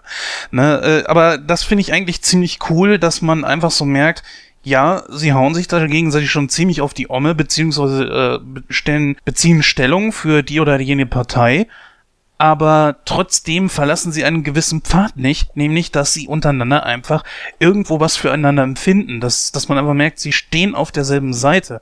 Und das, äh, dieser Grundgedanke, ich weiß nicht warum, bei mir ging der im, im keinem Moment in diesem Film verloren. Und das finde ich ziemlich cool das ist natürlich so eine Sache. Es geht ja irgendwie darum, ich glaube, äh, Robert Downey Jr. hat es ja irgendwie selber in einem Interview mal gesagt. Er hat ja selber irgendwie gesagt, Captain America und Iron Man sind wie ein altes Ehepaar. Sie wollen eigentlich das Gleiche, nur sie haben unterschiedliche Methoden, um ans Ziel zu kommen. So, und ich denke, das beschreibt es halt in dem Moment äh, irgendwie am besten. Im Endeffekt wollen sie ja trotz alledem beide irgendwie die Sicherheit für alle. Das, die Sache ist halt, die Captain America hat halt ein äh, sehr reines Herz und deswegen kann er halt, er glaubt halt bei vielen anderen auch immer an das Gute. Iron Man nicht. Ja, der ist halt, der sagt halt, der ist ein sarkastischer Arsch. Ja, und der sagt sich, nee, äh, es gibt einfach zu viel Scheiße äh, in den Menschen, weil er es ja selbst sogar von seinen Eltern so kennengelernt hat. Das sieht man ja am Anfang, ne, wie er sein, wie er seine Jugend nochmal aufarbeitet mit diesem 3D-Modell. So, und da wird er ja auch von seinem Vater mehr oder minder abgefrühstückt, so. Und er weiß ja, okay, äh, das, das ist halt shitty. Und das Leben ist halt häufig shitty. Und Leute wissen eben nicht, was sie tun. Und Captain America sagt, hab doch mehr Vertrauen in die Menschen. Und er sagt, nein! Weil Menschen Spinner sind. Und das sehen wir einfach viel zu oft. Und dann sagt Cap, nein, du musst sie nur von der anderen Seite sehen. Also im Endeffekt, Iron Man macht Sicherheitspolitik und Captain America macht Friedenspolitik. Fand ich übrigens eine, wo du das gerade erwähnt hast, eine sehr, sehr coole Referenz an die Comics, wo ja auch, ähm, ich meine, gut, da war es ein bisschen krasser, da wurde ja auch Tony von seinem Vater, glaube ich, verprügelt und was weiß ich nicht alles. Und äh, er hatte ja nie so, eine, so einen guten Draht oder eine gute Beziehung zu seinen, zu seinen Eltern. Das fand ich eine nette Referenz an den Comics. Ja.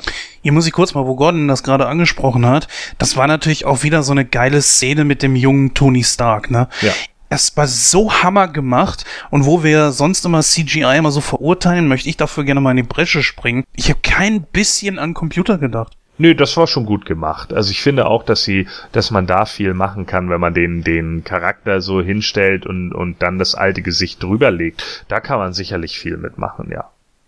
Ja, wo wir gerade so das äh, Team beleuchten und, und Jens die Frage aufgeworfen hat, ja, man ist sich nicht so ganz sicher, zu welchem Team soll ich gehören. Da kommen wir doch mal direkt mal zu einem Charakter, der neu hinzustößt. Nämlich auf der Sicherheitskonferenz, also beziehungsweise wo sich da die Vereinten Nationen dann äh, zusammentun, um dieses besagte Abkommen zu unterschreiben, ist nämlich auch ein Charakter da, nämlich Black Panther, beziehungsweise ich hoffe, ich spreche den Namen jetzt richtig aus.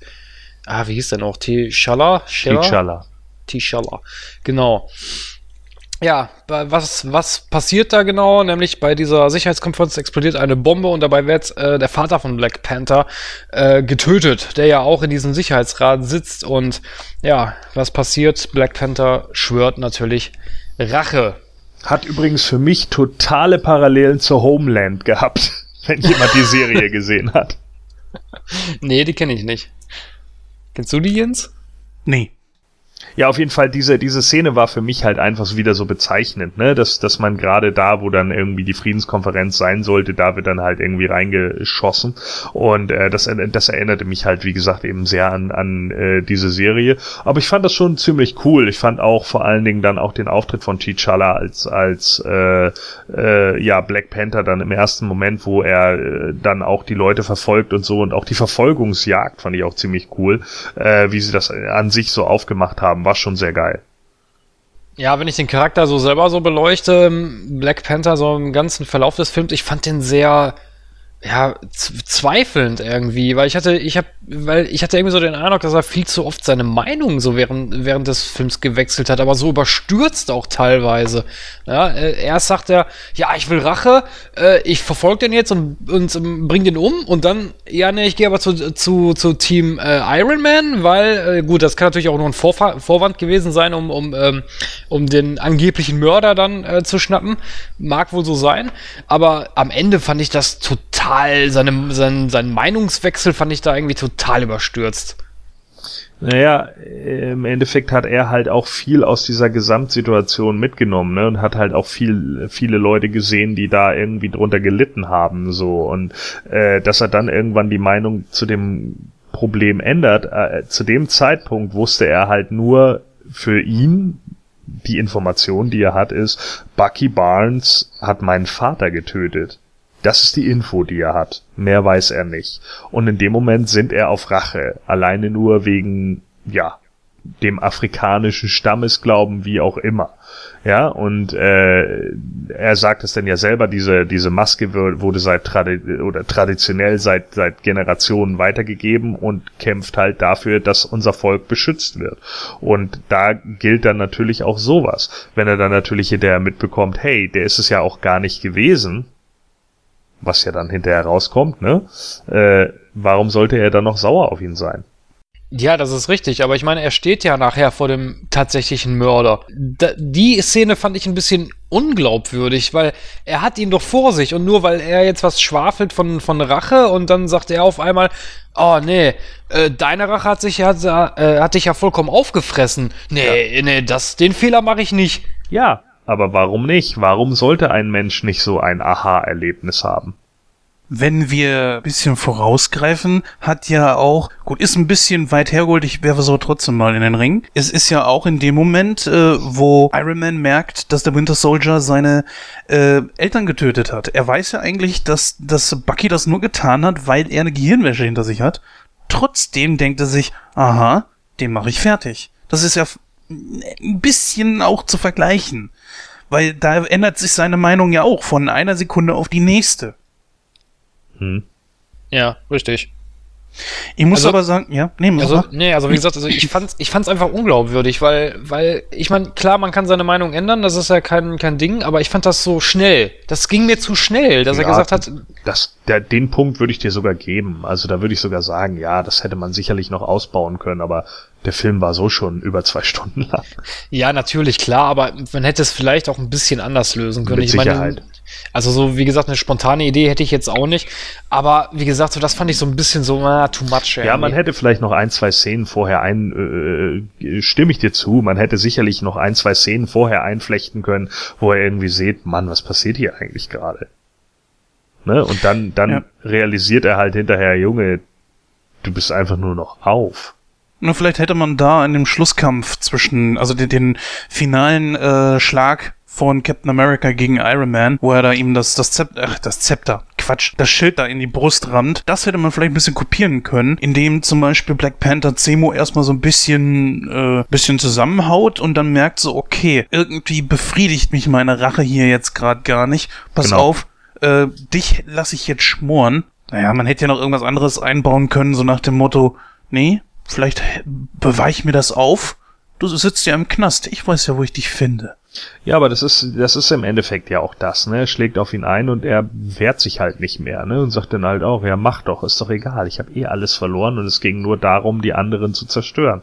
Und dann hat er ihn angeguckt und sich gedacht, Alter, was stimmt nicht mit dir? Ja. Ich muss aber sagen, hm, ich war schon etwas angefixt auf Black Panther. Ich meine, das Kostüm sieht cool aus sage ich nichts gegen, wenn es auch ein bisschen wirkt, so wie eine Mischung aus Catwoman und Batman. Batgirl oder so, ja. Also ja, irgendwie so eine, so eine Mischung ist das wohl. Zumindest wirkte das so auf mich. Letzten Endes konnte mich der Charakter nicht überzeugen. Von den ganzen Neuzugängen ist der der uninteressanteste für mich. Kann ja sein, dass ich jetzt jemandem auf den Schlips trete da draußen, der sagt, ey, Black Panther ist ziemlich cool und dass er dabei war und so weiter. Ja, schön, dass er aufgetreten ist, äh, soll ja auch ein eigener Film kommen. Ich bräuchte ihn ehrlich gesagt nicht weil das hier ist jetzt so eine Art Werbung gewesen für einen Single-Film und nö, brauche ich nicht. Ja, also stimme ich dir teilweise zu. Ich fand jetzt, also von der Hand, also die Handlung hat das jetzt keinen Abbruch getan, dass er dabei war. Im Gegenteil, ich fand das eigentlich, ja, ja. Bis, auf, bis auf so ein paar Szenen, wie ich jetzt gesagt habe, dass ich seinen, seine, seinen Charakterwandel jetzt nicht nah, so hundertprozentig nachvollziehen konnte. Aber äh, ich kenne die Black Panther Comics zum Beispiel nicht. Ich kann mit dem Charakter dahingehend auch überhaupt nichts anfangen. Äh, ich denke mal, Gordon, du kennst bestimmt ein paar Black Panther Comics, oder? Ja. Wie ist, da, wie ist der Charakter da so aufgebaut? Ist das ähnlich? Oder haben die sich da selber was Neues äh, zusammengereimt? Ja, also ähm, äh, nee, nee, also der ist schon ähnlich aufgebaut, ne? Er ist halt eben der König da äh, äh, von von Wakanda und wie auch immer, ne? Und und äh, hat ist ja auch mit später mit Storm verheiratet von den X-Men, äh, weil weil sie, glaube ich, ursprünglich, also Aurora Monroe, die die, die ich glaube, ihre Eltern kommen ursprünglich auch aus dem Land oder so und äh, die beiden treffen sich dann in einem Comic und verlieben sich halt ineinander und irgendwann ist es dann, glaube ich, so, dass Storm dann von den X-Men zurücktritt und dann mit ihm äh, nach Wakanda geht, um da das Land zu regieren. Also es ist halt schon so, dass er auch so angelegt ist. Ne? Er ist halt auch ein sehr stolzer Charakter so äh, und trotz alledem äh, hat er auch, er hat auch ein paar äh, hum Humor-Stories so. Ne? Das ist so manchmal so wie dieses Zwischenspiel. Ich weiß nicht, ob ihr die West Coast Avengers mal gelesen habt, aber ähm, da, da äh, gibt's ein Zwischenspiel immer zwischen Moon Knight und Tigra und manchmal hat das Black Panther halt auch, ne? Also das, äh, ich finde, er ist schon ordentlich getroffen in dem, in dem Film. Ja, wo Jens und Gordon das schon erwähnt haben, diese besagte Verfolgungsjagd, nämlich wie ist diese überhaupt entstanden? Nämlich dadurch, dass man halt Bucky Barnes als äh, ja angeblichen ähm, ja, Terroristen äh, vorgestellt hat, der diese Bombe da gezündet hat, wo wir auch gleich direkt beim Winter Soldier wären. Ja, der Winter Soldier ist zurück und äh, ich muss ganz ehrlich sagen, ich fand die Darstellung äh, in Captain America 2 schon eigentlich sehr gut. Ähm, ich muss aber sagen, dass das hier auch äh, hervorragend weitergesponnen wurde, was die halt aus diesem Charakter gemacht haben. Ja, die Geschichte an uns für sich ist ja so, dass er halt äh, von Hydra gefangen genommen wurde und äh, ja, immer einer Gehirnwäsche unterzogen wurde und dann quasi als Waffe eingesetzt wurde von dieser Organisation. Ja, äh, Jens hat es vorhin angesprochen, nämlich dass äh, Captain America halt ja hint, hinter diesen äh, diese diese ganze Situation blickt und sagt nein das das war nicht der Bucky der das gemacht hat sondern das war halt der hirngewaschene Bucky. Und ich muss sagen ähm, das ist ein sehr nobler äh, ähm, ja Blickwinkel auf die ganze Situation weil äh, natürlich klar, kein Mensch würde sagen, ja, nein, das war der aber nicht, sondern äh, äh das war, aus, weil er halt Gehirn gewaschen wurde. Oder ich weiß, ich weiß jetzt nicht, wie ich es besser formulieren kann. Ich muss ganz ehrlich sagen, ich kann Cap da nachvollziehen. Ich meine, Bucky ist ja sein, sein Freund gewesen in der Army und äh, im Krieg und er kennt den ja auch ziemlich lange und er weiß ganz genau, nein, er ist ja nicht so. Er ist ja nur so, weil Hydra ihn zu dem gemacht hat. Und ich finde, ich kann es nachvollziehen. Ich kann es von Captain Americas Seite aus völlig nachvollziehen, weil Jens ja vor die Frage gestellt hat, wie wir das sehen würden. Mhm. Ja, das ist kein uninteressanter Charakter auf jeden Fall. Es ist halt eben nur, ob er wirklich so viel Aufmerksamkeit verdient. Das ist natürlich auch die Frage, wo will Marvel jetzt mit der ganzen Geschichte hin? Laut Comics wird ja Bucky dann halt irgendwann eigentlich Captain America. Oder ja, soll das Civil War. Ja, da kommen wir gleich noch drauf. Das ist natürlich jetzt also so die große Frage, was sie jetzt wirklich vorhaben. Wenn sie damit noch einiges vorhaben, ist das okay. Ich meine, er, er ist ja auch hier auch so eine Art Schlüsselfigur, ja. Um ihn dreht sich ja alles. Und deswegen bekommen sich die ganzen Leute da ja auf dem Flughafen, die Superhelden ja alle in, in, in eine Wolle. Aber wenn da wirklich nichts mehr kommt, dann ist hier einiges verschwendet worden. Ja, aber du musst es ja so sehen. Ähm, ich, da greife ich jetzt wahrscheinlich ein bisschen weiter vorweg, aber ich denke, das können wir auch ganz gut in die Diskussion mit einflechten. Du musst es ja so sehen. Also in den Comics ist der Civil War ja eigentlich ganz anders entstanden. Ne? Es, äh, es geht ja darum, also im Comic ist es ja so, ich denke mal, Gordon wird das bestätigen, ähm, dass äh, es ist ähnlich wie bei den X-Men, nämlich die Avengers oder die Superhelden sollen sich registrieren lassen und ihre Masken fallen lassen und sich zu erkennen geben. Genau. Ne? Und äh, Tony Stark beispielsweise ist dafür und Captain America ist dagegen. Und ein Charakter, mit dem der ganze Civil War eigentlich ausbricht in dem Comic, ist nämlich Spider-Man. Weil Spider-Man lässt sich von Tony so dermaßen manipulieren, weil er in Tony halt auch sowas wie eine Vaterfigur sieht. Und er ist auch der Erste, der die Maske abnimmt und sagt, yo, ich bin Peter Parker. Und ähm, J. Jonah Jameson kriegt einen heftigen Wutanfall. Ja, richtig.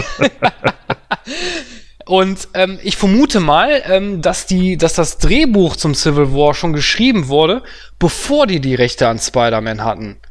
Ich vermute mal, wenn die die Rechte schon vorher gehabt haben, hätten sie das wahrscheinlich auch ähnlich aufgebaut wie im Comic. So ist und es so auch. Du vermutest ja, richtig. Ja. Und so, so konnten sie es halt nicht machen. Und als sie die Rechte von Spider-Man dann halt bekommen haben, haben sie sich gesagt, okay, wir haben Spidey, äh, wir können das jetzt nicht mehr so aufbauen, weil das Drehbuch schon fertig ist, aber pass auf, wir machen Fanservice, wir packen den Charakter einfach rein, äh, spinnen einen kleinen Plot drumherum. Ich meine, man merkt es ja auch so ein bisschen, als Tony dann bei ihm ist und ihm sagt, hey, du bist doch der Spider-Man und pass auf, ich gebe dir noch einen Anzug und äh, ich bequatsch dich halt, äh, bequatscht ihn ja auch ein bisschen ähm, davon geht er ja mehr so als Mentor von Spider-Man. Also, äh, und man merkt es ja nachher auch bei dem Kampf am Flughafen, ja, dass Spider-Man redet ihm ja die ganze Zeit nach dem Mund und sagt, ja, äh, Tony oder Herr Stark hat, hat, dies und das gesagt und äh, deswegen muss ich dich hier bekämpfen. Mhm.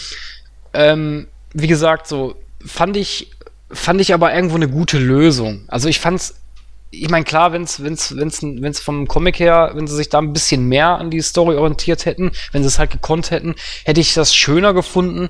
Aber ich finde letzten Endes, das, was die draus gemacht haben, ist es aber okay.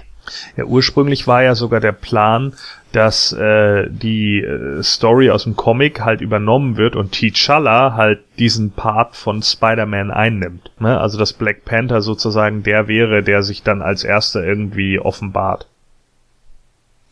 Ja, aber ich sag mal ganz ehrlich, so diese Demaskierungsgeschichte ist ja durch die Filme eigentlich äh, schon fast ad absurdum. Die Welt weiß, wer ist Captain America, Sie wissen, Tony Stark ist Iron Man. Sie wissen, Rhodey ist äh, War Machine. Alle Welt weiß eigentlich, äh, wer der Hulk ist, äh, weil er sich öffentlich auch schon gezeigt hat. Thor braucht sich Nö, nicht verstecken. beim Hulk wissen sie zum Beispiel nicht, dass es Bruce Banner ist. Ja, aber er hat sich ja schon öffentlich gezeigt. Okay, lassen wir es dabei. Also er ist dann zum Beispiel eine Ausnahme. Black Panther war ja noch nicht da, der als einziger auch so wirklich noch eine Maske äh, trägt. Wir sehen öffentlich Bucky Barnes, der jetzt hier immer noch nicht zu den Helden gehört.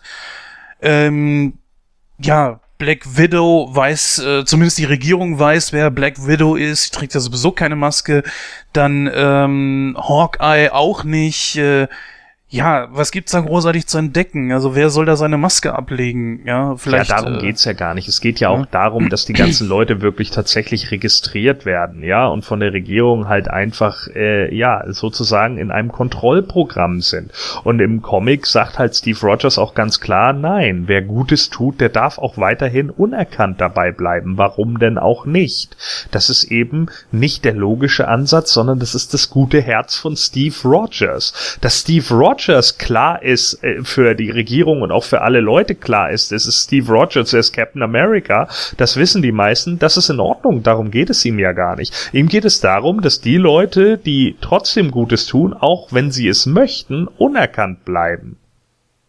Und Iron Man sagt halt, nein, es registriert sich gefälligst jeder, denn die Leute, die hier irgendwie Scheiße bauen, was weiß ich, wie Leute wie die Thunderbolts oder so, die dann teilweise mal wieder ein bisschen durchdrehen oder so, ne? Oh, Zemo, so, ähm, die sind halt einfach eine Gefahr. Und wenn man die Leute registriert hat und sie dann auch eben sehen kann, wenn sie irgendwie was machen, dann hat man sie auch einfacher unter Kontrolle, womit er ja nicht ganz Unrecht hat. Und genau das will halt ein Captain America nicht, weil man somit automatisch auch die Leute, die sich eben, die sonst helfen würden, aber eben nicht im Rampenlicht stehen wollen und sich nicht registrieren lassen wollen und eben keinen, frei, keinen freien Willen mehr haben, äh, damit automatisch zu Feinden erklärt. Ja, so ist es. Also wie gesagt, in, in dem Film haben sie es ja so gelöst, dass äh, halt, wie gesagt, weil Spider-Man war wohl da zu dem Zeitpunkt nicht verfügbar, dass man halt Zemo als, sag ich mal, als Auslöser des Civil Wars ähm, her, äh, ähm, ja, genommen hat. Warum als Auslöser? Weil es ja natürlich so war, dass er den Anschlag auf das, äh, auf diese Vereinigung selber durchgeführt hat und Bucky mehr oder weniger als Sündenbock dargestellt hat. Ähm, Zemo, ja, wird gespielt von Daniel Brühl. Ich muss ganz ehrlich sagen, ich kenne den Charakter Zemo aus den Comics ein bisschen. Also ich, kenn, ich weiß, dass es wohl ein Deutscher war und dass er äh, langsam altert. Äh, und ich glaube, der, der zweite Zemo ist es. Ich glaube, sein Vater war, war glaube ich, vorher äh, aktiv mit. Ja, mit war der nicht Chemiker oder so? Irgendwie, der schon mit Iron, äh, Captain America zusammengestoßen ist? Also der Vater ist Baron Heinrich von Zemo. Und der ist in den damaligen Comics dafür verantwortlich gewesen, dass Bucky stirbt. Ja, es gibt da eine Szene mit einem Flugzeug und das Flugzeug explodiert und Bucky stürzt damit dann irgendwie ab und äh, überlebt das nicht. Und äh, Heinrich von Zemo ist dafür verantwortlich, dass äh, Bucky halt gestorben ist. Und ich glaube, Captain America äh, tötet später Zemo, äh, ich weiß gar nicht mehr genau wie, äh, ob er da irgendwie äh, eine Klippe runterstürzt oder sonst irgendwie was. Auf jeden Fall stirbt Heinrich Zemo. Und der Sohn der von Daniel Brühl so gespielt wird, äh, ist Helmut Zemo. Ja, und der, äh, äh, der, ähm, ja, sind halt auf Rache. Weil er halt der Meinung ist, ja, Captain America hat meinen Vater getötet und dafür werde ich mich an ihm rächen. Ja, genau. Und im Film haben sie es halt so gemacht, dass Zemo, also wie gesagt, ich, ich äh, wurde mit dem mit Daniel Brühl in der Rolle nicht so wirklich warm, weil die haben ja Zemo hier ein bisschen anders angelegt. Äh, für, für mich, bisschen also ist gut. ja, ein bisschen ist gut, richtig, vollkommen anders. Ähm, ich habe das, also ich habe die Intention von ihm nachvollziehen können. Ich meine, klar, er hat alles verloren. Er hat seine, seine Familie verloren, er hat seine Heimat verloren, etc. pp. Konnte ich alles nachvollziehen.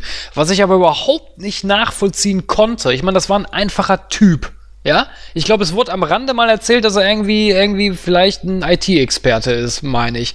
Aber das war es aber auch schon. Aber er hat's alleine hinbekommen, diese ganzen alten Hydra-Akten, die Black Widow ja mal veröffentlicht hat, zu dechiffrieren, was ich schon total äh, unglaubwürdig fand, weil die Avengers das ja selber nicht teilweise hinbekommen haben. Nee, nee, nee, Moment. Nicht, nicht jetzt verwechseln. Das geht ja zurück auf den Winter Soldier. Und erstmal wird er ja in dieser, äh, in diesem Todesschwadron, in dieser Todesschwadron-Einheit gezeigt. Ne? Er ist ja da in, in, in. War er das? Ja, ja, das ist er. Ne? Und äh, da, da geht es ja darum, dass er im Ostblock gearbeitet hat, in diesem Todesschwadron.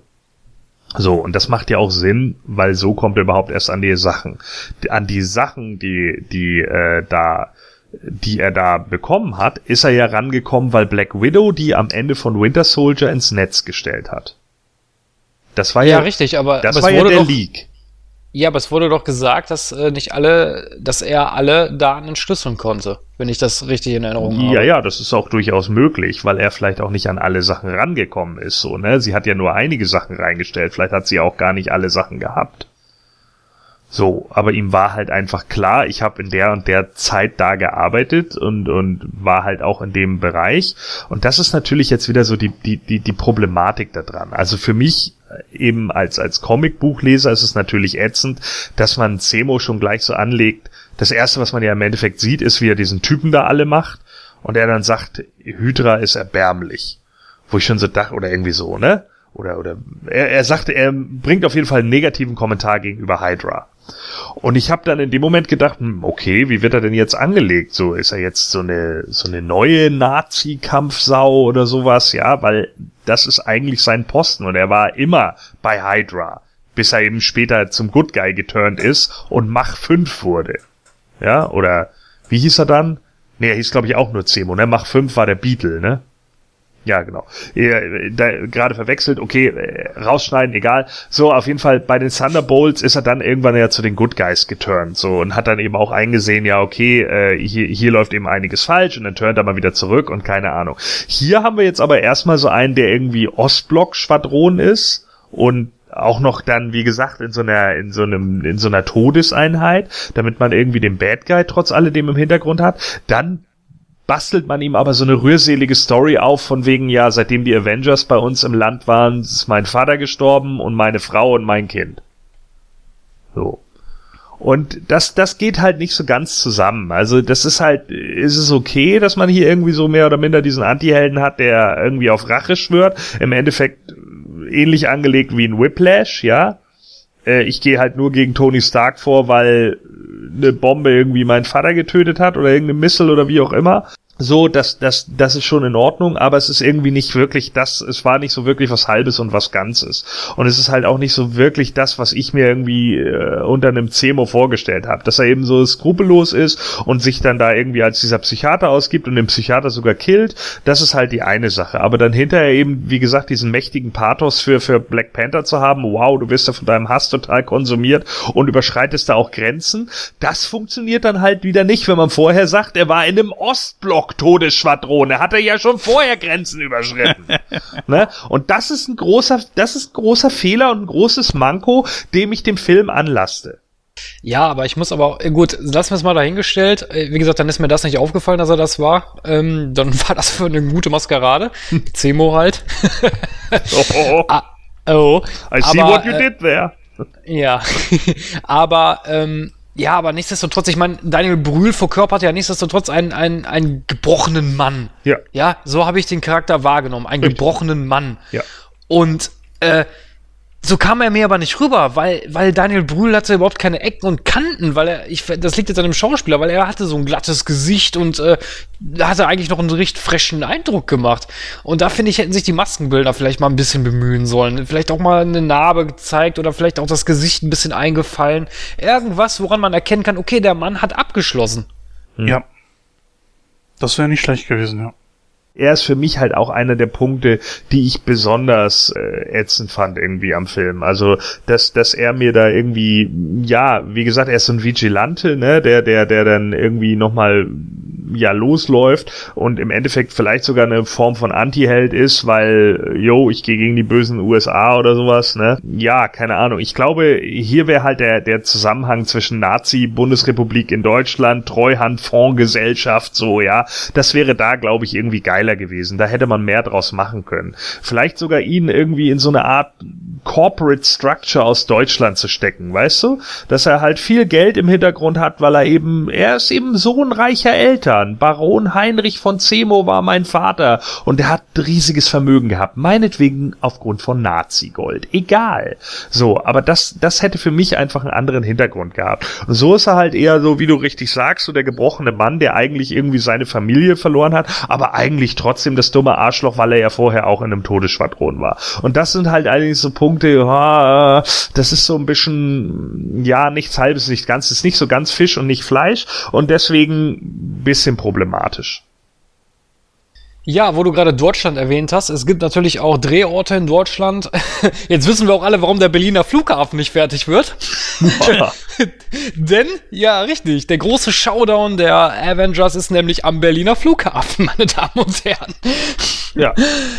Ja, fand ich, fand ich großartig, fand ich grob, fand ich herrlich, die Szene. Hätte ja, Giant Man mal helfen können, ne, da ein bisschen was aufzubauen. Ja, richtig. Giant Man.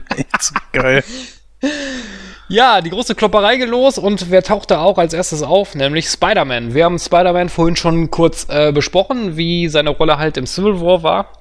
Hier wird er von ähm, Tom Holland äh, gespielt. Und ich muss ganz ehrlich sagen, ich, als, als die den Schauspielern das erste Mal gezeigt haben, ich musste sofort an Tobey Maguire denken. Das ist auch gar nicht verkehrt. Für mich ist Tobey Maguire bisher äh, die beste Verkörperung von, von Peter Parker. Ja, ich meinte jetzt so von, vom, vom Gesicht her. Ich finde, der Schauspieler Ja, ja. sieht ihm sehr ähnlich. Ja, ja. Also ich finde ich finde ihn gut gewählt.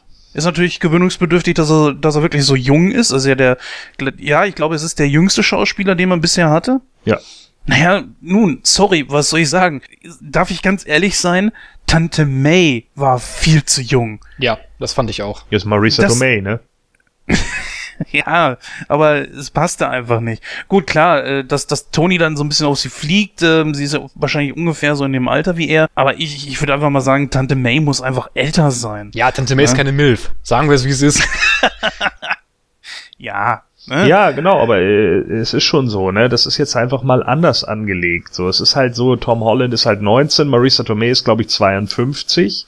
Äh, und das ist halt natürlich tatsächlich die, die jüngste äh, ja, Verkörperung von einer Tante May. Würden wir jetzt aber tatsächlich zehn Jahre weitergehen oder sonst irgendwie was, ne, dann wäre sie auch 62 und äh, dann sind wir vielleicht schon wieder in dem Alter, wo andere Spider-Man-Darsteller gewesen wären. Also vielleicht wollte man sich da auch einfach nur angreifen. Also klar, ich bin da auch nicht so unbedingt der Fan von, weil Tante May im Comic auch anders angelegt ist, aber hier fand ich das gar nicht so schlimm. Nee, es ist ja nur eine Nebenrolle. also ja, vor allen Dingen, es macht für mich halt einfach Sinn, wenn ein Peter Parker erst 19 ist, warum soll seine Tante dann gleich 100 sein? äh, soll er wirklich 19 sein in dem Film? Ja. Ich glaube, ich habe gehört, er soll 16, 17 sein. Ja, ist ja noch schlimmer. Ja, also wie gesagt, Spider-Man taucht auf und äh, nimmt auch gleich direkt äh, Captain America in die Mangel. Ich fand die, ich fand die Idee eigentlich ganz gut, dass er den Anzug von Tony bekommen hat. Auf der anderen Seite muss ich aber auch sagen, äh, ja, wie gesagt, ich fand's, ich fand's im Comic ein bisschen besser, ein bisschen besser äh, halt ausgearbeitet als jetzt hier. Aber ich, wie gesagt, wir haben es ja vorhin gesagt, wahrscheinlich war es halt dem geschuldet, dass die Rechte noch nicht da waren und man halt Spider-Man schnell in die Handlung irgendwie reinbringen sollte. Dafür, dafür war es aber in Ordnung. Ähm, nichtsdestotrotz, wie gesagt, die große Klopperei geht los. Ähm, ich, Ja, warte mal ganz ich- kurz, aber geil, auch Spider-Mans erstes billiges Kostüm, ne? Ja, Ja, Mit den, mit, geil. den Goggles drauf. Also das war ja wohl nur wieder der Oberhammer. das stimmt. Dadurch guckst du? Da kannst Ja. du da eigentlich was sehen? Ja, ich kann Ich dadurch was hoffe, sehen. Ich hoffe ja, dass das jetzt endlich mal eine Reihe von Filmen wird. Ganz ehrlich, ich wünsche mir schon so mal am Stück so fünf, sechs, sieben Spider-Man-Filme, weil der so viele geile Gegner eigentlich hat, die auch sehr gut zu ihm passen. Nicht so gut aufgebaut wie halt äh, die Gegner in Batman. Deswegen hoffe ich, dass da jetzt auch echt mal eine Reihe von kommt und nicht nur so Mini-Auftritte wie hier, die okay waren, aber äh, jetzt nicht wieder, oh, es funktioniert mal wieder nicht, ein Millionchen zu wenig eingenommen, machen wir mal wieder von vorne. Das hier ist jetzt gut, das sollen sie so lassen. Ich bin in, ich bin echt heiß drauf zu erfahren, was es da ist. Und der Auftritt war einfach nur klasse. Das heißt mit, wie mit dem Giant Man, den er dann zu Fall gebracht hat, dieser Vergleich mit Star Wars, ja. Oder halt äh, die, die Szene da, wo sie ihm sagen, ja, wer kämpft, der soll nicht so viel quatschen oder so ungefähr. Und ja, er macht die beiden dann auch fertig. Ich glaube, Falcon und wer war das noch? Äh, War Machine, keine Ahnung. Das war einfach grandios. Ein richtig gut gelungener Nee, erster Falcon Auftritt. und Bucky. Bucky war das noch? Ja, okay. Ja, War Machine und Falcon sind nicht auf einer Seite. Nee, das ist wohl richtig. ja, also wie gesagt, die große Klopperei geht los und ich muss äh, da sagen, ich meine, ich fand die Szenen ähm, der Film ist ja sowieso ein bisschen ernster. Also das Bereich von Marvel-Filmen bin ich das eigentlich nicht gewohnt, weil äh, eigentlich schmeißen die immer mit Gags um sich. Das war in dem Film ein bisschen anders. Allerdings bei der Klopperei äh, ging es dann halt richtig los, was natürlich auch wo, an Spider-Man liegt, weil er halt dieser einen Spruch nach dem anderen raushaut. Ja. Ähm, ich fand auch die Szene so geil, als sich äh, Ant-Man dann in den Giant Man verwandelt hat und die Kamera auf sein Gesicht schwenkt und er dann nur so ho, ho, ho, ho. Ja, ich musste, super gut. ich musste so lachen, ey. Ähm, aber äh, was ich aber negativ bei der bei diesem Gefecht fand, ich fand, das war, ich wie gesagt, ich fand's, ich fand's okay, es war gut, es war auch witzig, aber ich fand's ein bisschen kurz. Also dafür, dass es so groß angeteased wurde in den Trailern, war die, war der Kampf kurz meiner Meinung nach. Ja, das war sicherlich, wobei ich das gar nicht so schlimm fand. Also ich denke auch, dass der Film teilweise einen ziemlich harten Ton anschlägt. Einige hatten ja sogar gedacht, jetzt geht es ein bisschen mehr so in die düsteren Serien wie Daredevil. Äh, witzigerweise ähm, war zuerst sogar geplant, Daredevil aus der Serie mit in den Film einzubauen. Denn, oh, bitte nicht. Denn der Schauspieler äh, hat sogar in seinem Vertrag stehen, dass er sich auch für Filme bereit zu halten hat was mega geil ist, Infinity War, People. Ja. Ähm, und äh, darauf habe ich natürlich richtig Bock, dass dann da alle drinne sind und es nur noch aufs Maul gibt. Für immer. So, da, das will ich natürlich unbedingt.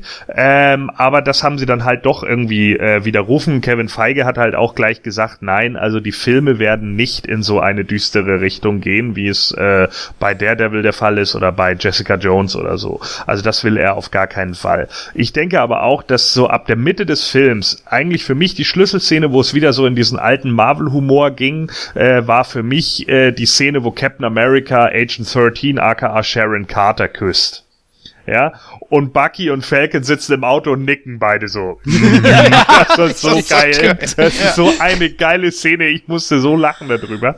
Und äh, das, das war so genau, genau dieser Punkt, so, äh, äh, wo ich gesagt habe, das ist jetzt wieder der Marvel-Humor. Und kurz danach kommt dann ja auch schon irgendwie diese große Klopperei und die passt halt einfach auch, ne? So, wo, wo dann eben diese ganzen One-Liner irgendwie von Spider-Man kommen oder auch sein Schrei finde ich immer geil, wenn er irgendwo weggeschmissen wird. Das ist, das passt halt einfach irgendwie zu ihm. Und er, Iron Man, wenn er dann irgendwie plötzlich sieht, wie, wie Ant-Man zu Giant Man wird, so, sagt dann auch, okay, hat noch irgendjemand ungeahnte Fähigkeiten, von denen wir bisher nichts wissen? ja, das sind halt schon so Sachen gewesen, die ich einfach echt gut fand. Also da macht es dann auch wieder Spaß. Ja, und äh, die Klopperei ist voll im Gange, aber dann passiert natürlich noch was, nämlich äh, Captain America und Bucky nutzen die Gunst der Stunde und wollen natürlich fliehen. Und dann kommt die Szene, die Jens äh, zu Beginn unserer Diskussion angesprochen hat, nämlich Black Widow, nämlich die gute äh, Natascha, steht eigentlich auf der Seite von, von ähm, Iron Man, äh, ja, schwenkt dann aber um und ja, hilft den beiden bei der Flucht. Ja, fand ich äh, doof. Nein, war schon okay, aber ähm, wie gesagt, ich war, ich hätte Black Widow eigentlich nicht so eingeschätzt, weil ich sie eigentlich eher so einschätze, dass sie ja immer so den geringsten Widerstand geht, bloß keine Probleme jetzt schon, aber jetzt halt, wenn es halt um größere Dinge geht, äh, ja, dann hält sie sich eigentlich eher bedeckt. Das war jetzt eigentlich so meine Interpretation von dem Charakter. Aber nichtsdestotrotz war das, äh, war das okay. War, war, war eine gute Szene äh, weil ja dann auch ja die Verfolgungsjagd losging. Iron Man und ähm, War Machine verfolgen dann halt das Flugzeug, mit dem Captain America und Bucky abhauen wollen.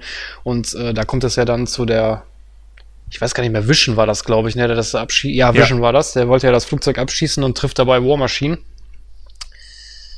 Ja, und dumm gelaufen. Für War Machine.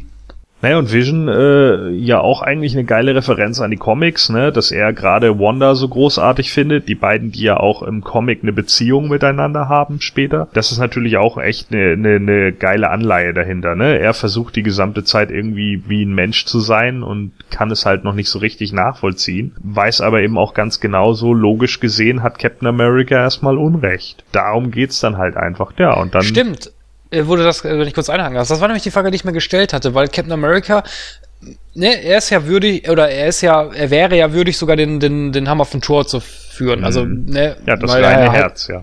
Genau, weil er das reine Herz hat. Ähm, da war ich so am überlegen, okay, dann müsste ja eigentlich Vision auf seiner Seite stehen, weil vom rein logischen her, weil Vision ist ja würdig, den Hammer zu führen, müsste er da nicht von seiner Logik her so argumentieren, okay, Captain America hat recht und nicht Iron Man? Ja, nee, äh, er, er argumentiert natürlich von dem Standpunkt einfach zu sagen, erstmal geht die Sicherheit vor.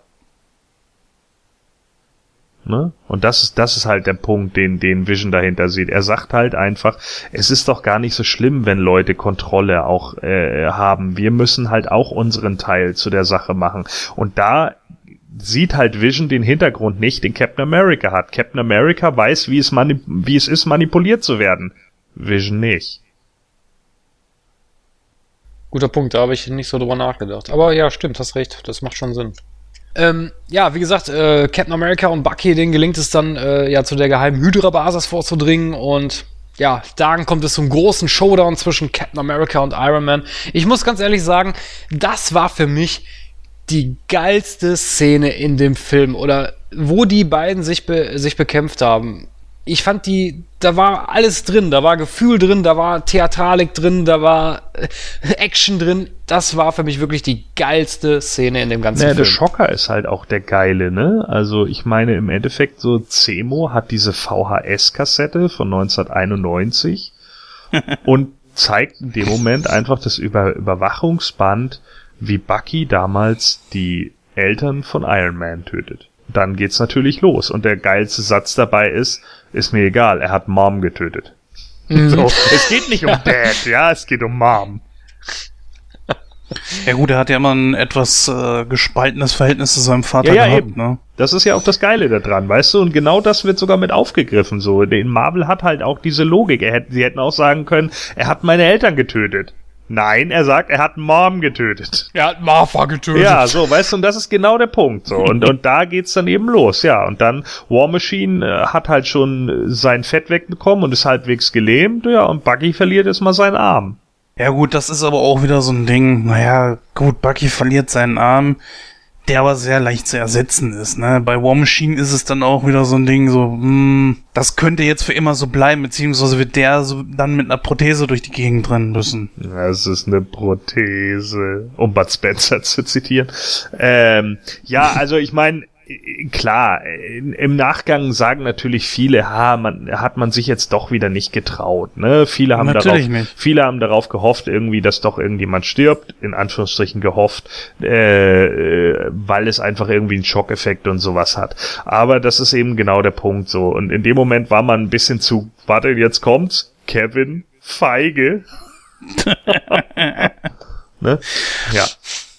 Also da ist halt immer genau der Punkt so. Also im Endeffekt äh, äh, sitzt man dann halt da ähm, und und äh, dachte sich dann auch, ja komm, dann machen wir jetzt alle alle irgendwie angegriffen. Ich kann es halt auch ein Stück weit verstehen, weil man natürlich auf die anderen Filme heraus will, hinaus will und vielleicht sogar für jeden Charakter schon irgendwie seine einzelne Szene für Infinity War hat, an dem ja auch schon fleißig rumgeschrieben wird.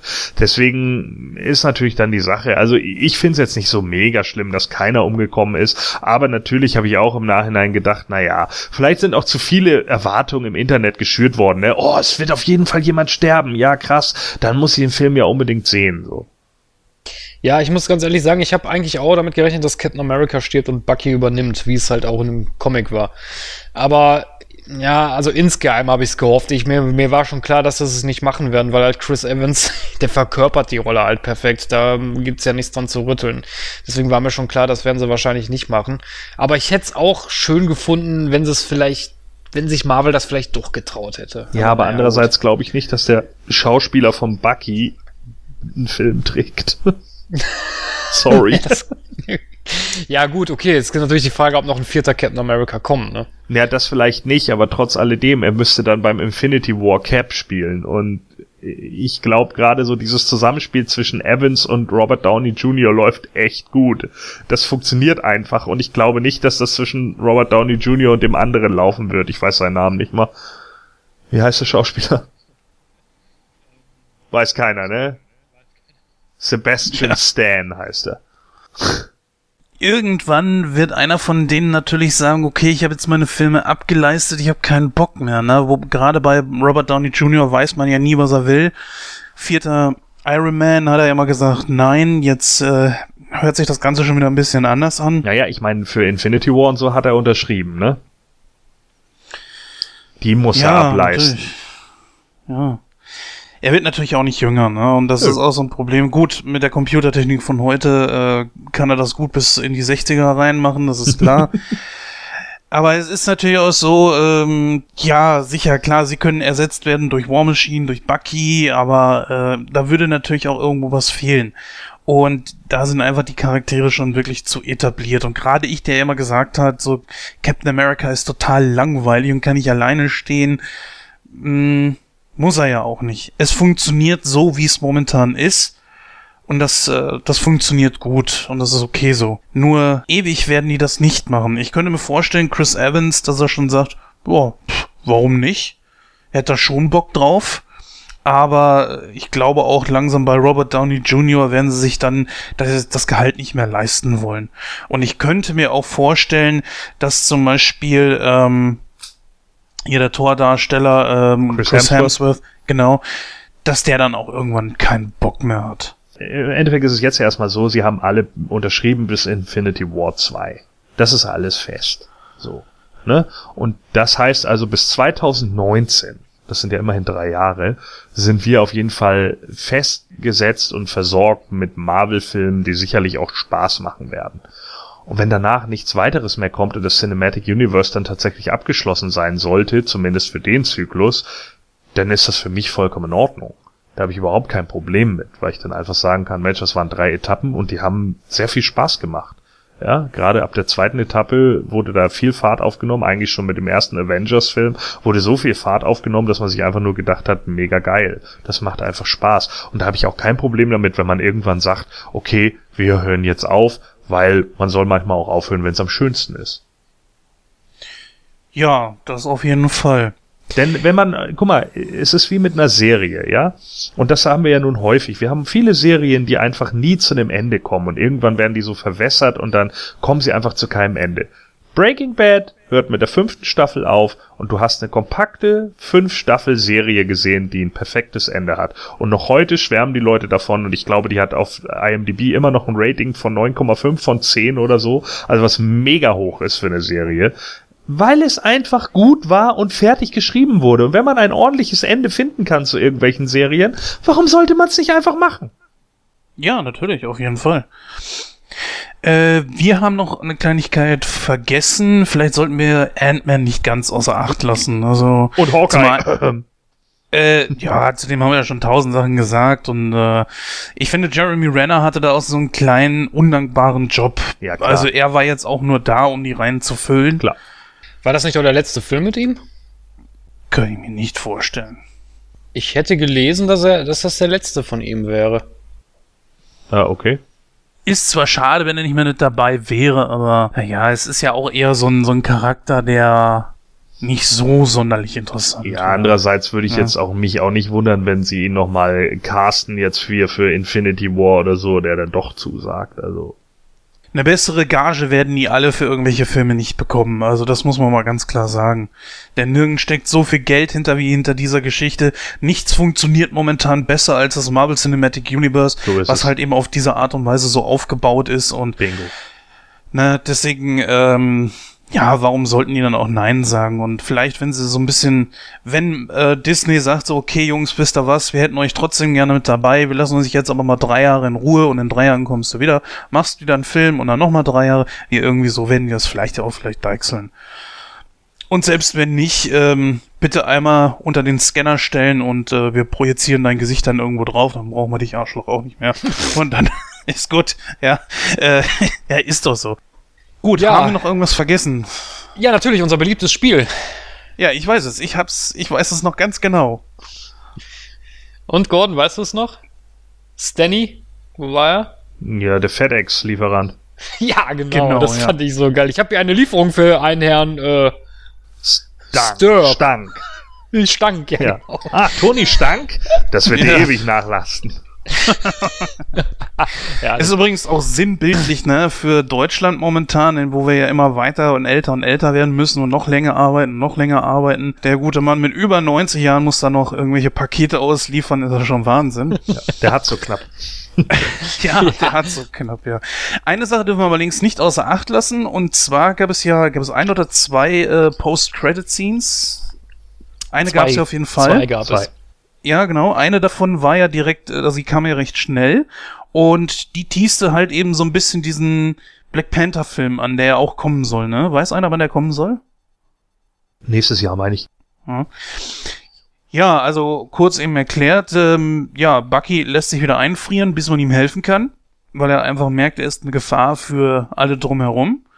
Und das Ganze passiert halt eben so im, im Hintergrund und ja, dann gibt's noch einen netten Brief an den guten Iron Man wo Captain America ihm sagt, so, wenn du mal Hilfe brauchst, ich bin immer für dich da, dann melde dich mal. Ich meine, er weiß zwar nicht, wo er ist, aber er soll sich melden. Ja, befreit aber, okay. aber seine Kompagnons alleine aus einem Hochsicherheitsgefängnis. Ja. Ja, ist halt der Super Soldier, ne? 2018 ja. kommt Black Panther übrigens, Korrektur. Also erst in zwei Jahren leider. Oh, na okay. Was gab's noch? Ja, der Spider-Man-Film wurde angeteased, mehr oder weniger. Das ist ja keine PSC. Doch, die, äh, das, war die letzte, das war die letzte. Wo er halt, ja, wo Tante May ihn fragt, wo er die ganzen Ach, ja, Blessuren her hat. Und er sagt, ja, ja, ich weiß gar nicht mehr genau, was er sagt. Ich glaube, ich wurde auf dem Schulweg verprügelt oder irgendwie sowas. weiß ich nicht mehr genau. Und ähm, ich glaube dann, ich meine mich zu erinnern, dass da auch stand, dass Spider-Man will be return oder irgendwie sowas stand da, glaube ich. Genau, ja.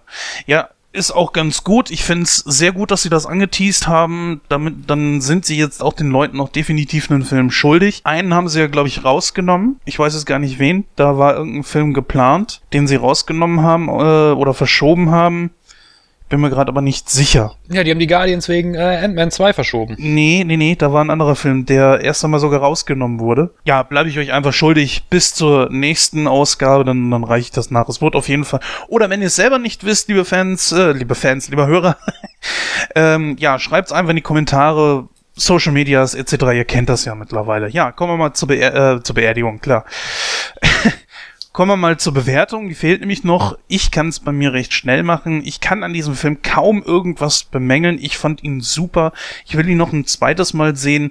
Ich finde nur ähm, zwei, drei Sachen, die mich echt genervt haben.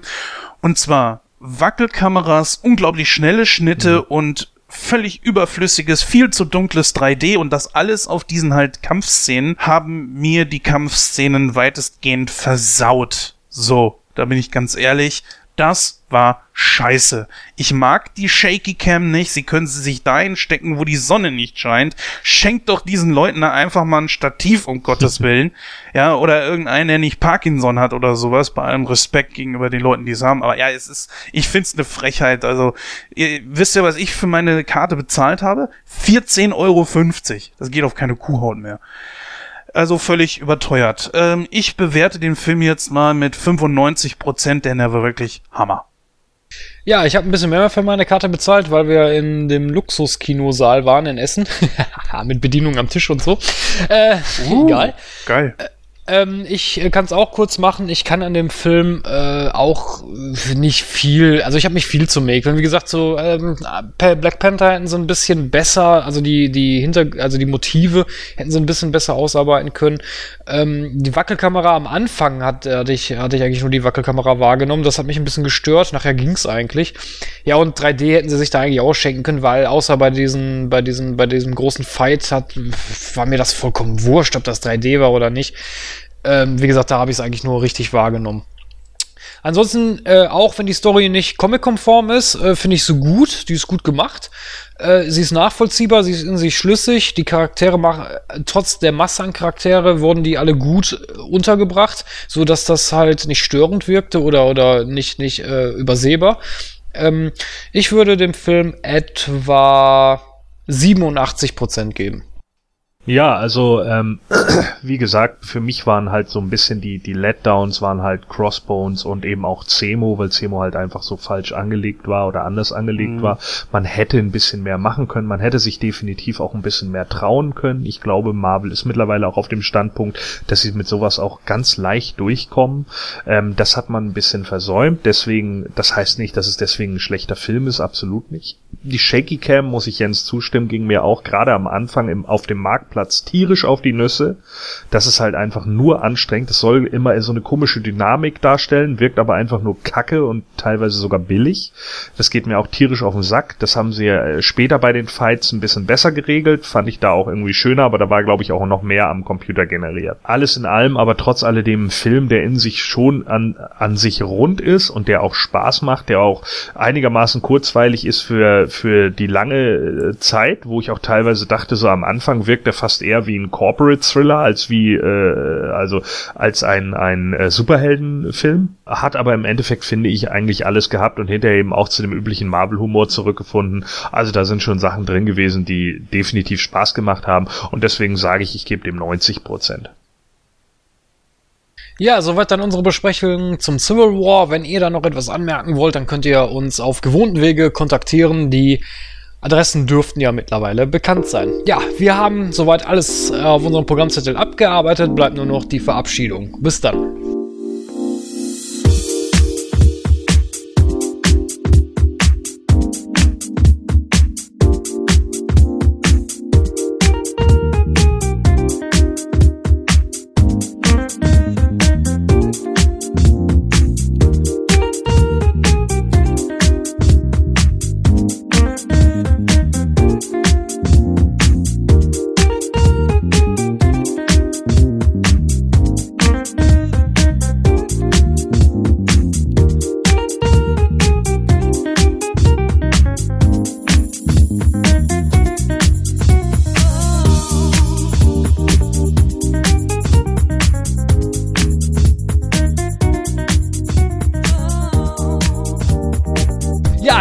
57. Ausgabe von Nightcrow, ganz im Zeichen vom Civil War. Ähm, wie gesagt, wenn euch diese Ausgabe gefallen hat, dann könnt ihr uns gerne bei iTunes bewerten, denn jede positive Bewertung hilft uns auch, unsere Position in iTunes äh, weiter zu verbessern. Ähm, ihr könnt uns natürlich abonnieren, ihr könnt äh, ja, Feedback hinterlassen auf Facebook, Twitter oder schreibt uns einfach eine E-Mail an info at nightcrow.de. Ja, den Abschlussspruch überlasse ich wie immer Gordon und ich sage dann einfach nur Tschüss und bis dann. Ja, ich werde mich heute mal nicht versuchen, Gordon zu übertreffen oder ihm gleich zu tun, was auch immer. Das hat sowieso meistens eigentlich gar keinen Sinn. Ich sage auch einfach mal äh, Tschüss bis in ungefähr 14 Tagen, wo wir dann das Programm ja, äh, nein, wir verraten es nicht. Ja, macht's gut, bis dann und äh, viel Spaß im Kino. Vielleicht habt ihr auch mal ein bisschen Lust, uns zu erzählen, wie für euch denn der Film war. Gerne auch zu anderen Filmen, die ihr im Kino gesehen habt. Jetzt aber macht's gut. Tschüss, bis dann. Genau, schreibt doch einfach mal was in die Kommentare, wie ihr den Film gefunden habt und so. Vielleicht bietet das sogar mal ein bisschen Diskussionsstoff. Und weil ich heute die Show beende, bin ich heute Ant-Man. Ja, der war gut. Ach, herrlich.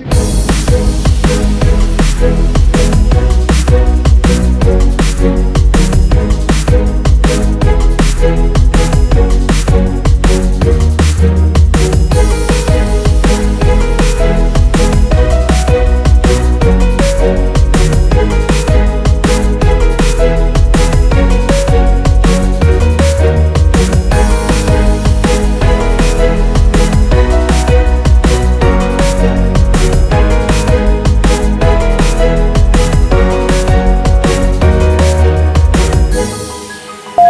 hat er auch für andere geschrieben und so, ne? Und das äh, muss man ihm halt einfach, ja, ziemlich hoch ankreiden. Äh, äh, äh, ja, ankreiden, genau. Was wollte ich sagen? Anrechnen. Genau. So, nochmal. Ich, ich sag das nochmal. Ist wenn ich so viel rede, muss ich mal trinken. Das ist scheiße. Das ist aber Voraussetzung für so einen Podcast. Ja. Oh, Hallo? ist dir dein Mikro runtergefallen? Nee, warte, hallo? Ah, Ja, hallo? wieder da.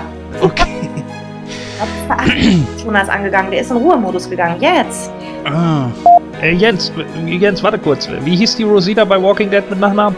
Hm. Das würde mich auch mal interessieren, Jens. Wie war denn der Nachname? Scheiße. Den Charakter Rosita Espo... Espionasa. Ich sag einfach nur Rosita. Sie spricht... Christoph Jens Patrick. Ach, ich bin jetzt der Patrick. Oh, ich wusste, irgendwas werde ich vergessen. Scheiße. Und ich bin auch dabei. Ich bin der Uwe, ich bin auch dabei. Musst du das machen, wenn ich was trinke? Ja, ich laufe.